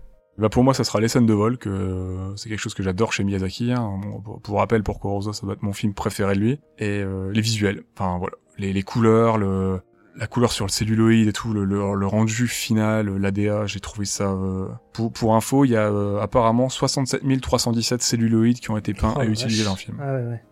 Ah oui, parce Ouais. que c'était pas à l'époque de. C'était pas fait par ordi à cette époque-là encore. Non, il y a, c'est pas du tout encore assisté par ordinateur. C'est de, c'est venu un peu plus tard chez C'est, Ghibli. euh, c'est Akira, ouais, c'est, euh, qui, qui va être le premier vraiment. euh. Lequel t'as dit? En, en japonais, c'est Akira qui va Ah, être un c'est des Akira. premiers euh, vraiment euh, D'accord. À, pas être que par ordi, mais à assister un peu par ordi. Je crois que c'est Akira, ouais. Mais là, ça, ça sort avant celui-là. Je crois que c'est la, la clique un petit peu Akira, Ghost in the Shell, euh, ce genre de choses. C'est bien après, hein, Ghost in the Shell, mine de rien, donc euh, Akira, c'est 88, Ah oui. 89. Et euh, Oui, c'est vrai. the Shell, c'est 95, je crois, ou un truc comme ça. C'est vrai, c'est vrai. Donc, euh, Et je crois que chez Ghibli, les premiers films assistés par ordinateur, je crois que c'est euh, soit fin 90, c'est peut-être début 2000, c'est peut-être avec Shihiro, si je dis pas de bêtises. Donc euh, c'est c'est quand même un petit peu plus tard. Shiro, ça se sent, mais même Mononoke, je pense qu'il y a quand même pas mal de plans euh, un peu, un peu assistés. euh, par, je crois oui, que je crois que ouais. Selon les derniers, c'est sûr, il y en a. Ouais, maintenant ils font même de la 3D. Donc, euh, Bah là, ils sortent leur premier en 3D. Ouais. Ah, il y a... Ça a l'air nul, à ce qui paraît, mais... Ouais, faudra qu'on faudra qu'on voit ça, je sais pas si on le fera dans le podcast, mais euh, Ouais, je sais pas. quand ça sera disponible, quand ça sortira enfin en France, euh, on pourra peut-être euh, pouvoir se faire un avis dessus. Forcément, ouais. Bah écoute, euh, je pense qu'on va pouvoir conclure là. Ouais. Royal. Ça a été, euh, bah merci beaucoup Zotan d'être venu, ça a été euh, vraiment génial de partager ce moment avec toi. Bah, merci de l'invitation, écoutez. Ouais, ouais, c'est super agréable. Hein. Enfin, là, franchement, on a parlé d'un film euh, que j'aime beaucoup, donc ça fait toujours, euh, toujours agréable. C'était euh, génial de partager, bah du coup, euh, de- d'échanger autour de ce film qui nous a aussi beaucoup plu. Donc euh, merci beaucoup. Euh, où est-ce qu'on peut te retrouver euh, un petit peu sur sur sur le net ou? Ah bah, vous pouvez me retrouver principalement dans les podcasts de Plan Séquence, hein, donc euh, la saga et euh, le Marvel Initiative, parce que Yes. je suis avec Lynch, j'y vais jamais. et, euh, et, et Bond non plus. En même temps, bon, il n'y a pas des podcasts souvent, quoi. C'est clair. Euh, ouais, non, et, euh, et après, vous pouvez surtout me retrouver, enfin, surtout, non, pas tant que ça, euh, sur ma chaîne YouTube, euh, Critique, Critique Zoltan, où euh, je ne suis pas très actif en ce moment, parce que j'ai, je, voilà, j'ai pas trop d'inspi, mais, euh, mais ça reviendra euh, un de ces quatre, j'imagine. Ouais, n'hésitez Ah, voilà. pas. On va faire comme, comme dit, comme dit Ursula, faut faire. Exactement. pas se prendre la tête et euh, faut faire ça quand on a aussi ouais. Ah ouais, là, pour le coup, ouais, c'est vraiment ça. Euh, bah écoutez, merci de nous avoir écoutés. J'espère que j'espère que l'épisode vous aura plu. N'hésitez pas à vous abonner, et à, à partager euh, l'épisode et euh, votre avis sur les différents bah, réseaux sociaux si, si ça vous fait plaisir. Est-ce que tu peux nous rappeler euh, où on peut nous retrouver, s'il te plaît, Ista? Ouais, alors on est sur euh, Twitter, Facebook et Instagram, euh, at StopMotionPod. Et voilà. Merci. 5 étoiles sur Apple Podcast. Ah oui, les 5 étoiles. Pardon. Le fameux. Oui, les fameux. ouais. N'hésitez surtout pas et on se retrouvera très vite avec un nouvel épisode toujours sur le thème de la Cité de la Peur. Donc ça sera soit Coraline, soit peut-être les Batman Allons Halloween Yes. avec un invité. Ah, il y a eu, ah oui, il y a eu, il y a eu, Oui, il y a eu un Euh, film. Il y a eu deux, deux parties. adapté, ouais, ouais. en deux parties. Mais il faut totalement que je, que je le goal. là. Bah oui, je suis bête. Ah, mais, mais merci. Ah. Je, je me le prends, mais dans la foulée, là. Tu vois, je... boum. Pour, euh, pour cet épisode, on a invité... euh, Nous aurons normalement Max avec nous. Ah, bah nickel, bah oui. Comme ça, on aura fait le, le petit, le petit trio de, de l'un des trios de plan oui. séquence. C'est grave cool. Bah écoute, celui-là, je, je vais me l'écouter avec, Ah. avec plaisir. J'espère qu'il est mieux que Killing Jokes, parce que. On putain, va voir. Moi j'espère qu'il sera au niveau de The Dark Knight euh, Returns. C'est ça. hein? Ah bah, espérons. Ouais. Eh bah, il était, Ouais, il c'était était cool, nickel, là, Dark Knight Returns, c'est- c'est clair. Oh, la barre, elle est haute, quoi. Ah bah, espérons que ça soit aussi bien alors et qu'on qu'on s'amuse tout autant à, à en parler et à échanger. Il est pas encore sorti, on est d'accord. Il, il sort, il, il sera sorti. il- De quoi alors Louis il Il est sorti, j'ai les deux Blu-ray moi. Ah non, il est déjà sorti, là. Ouais. Il vient, il vient de sortir, c'est très récent. Ah oui, The Long, The Long Halloween. D'accord. Right. deux. il y a une partie seulement où il y a les deux. Donc ça fait euh, Amère Victoire et Long Halloween ou les deux Ou juste, euh, Non, c'est juste un long Halloween euh, divisé en deux. juste un Long Halloween pour les deux Ah putain, mais trop bien. En plus, je connais pas le récit, donc ça va être la totale découverte. Je pense pas l'avoir lu celui-là, donc euh, C'est c'est- c'est le meilleur. euh, en vrai, c'est le meilleur récit Batman. hein. ok. On m'avait parlé de la, coup des, la cour des hiboux aussi, que j'ai toujours pas lu. C'est moins bien. La Cour des hiboux, le truc, c'est que c'est un run. Et, euh, et le problème des runs, c'est que ça commence de manière de trop bien, mais à un moment, ça, enfin, D'accord. Ouais, ça délite un peu. Enfin, tu vois, ça part dans tous les sens. Alors que là, un long Halloween, C'est un c'est. one-shot. C'est un one-shot, c'est ça? Ouais, c'est un one shot avec une suite derrière, mais les deux, euh, ils sont. euh, On peut les lire indépendants. Et ils se complètent très très bien. Et en plus, ils sont, euh, c'est ultra tendu. C'est un, c'est un, c'est un- polar en mode, euh, en mode who done it. euh, genre, tu cherches le tueur tout, tout- tout- toute la BD et c'est c'est trop bien. Eh ben parfait. Bah écoute, euh, tu me l'as plutôt bien vendu. Bon bah hâte de voir, euh, hâte de voir cette duologie alors, euh, et, et on revient avec ça très très vite. Yes. Je vous souhaite une nouvelle fois une bonne écoute euh, et on se dit, on se dit à très vite. À plus. Ciao ciao. Salut. Oh.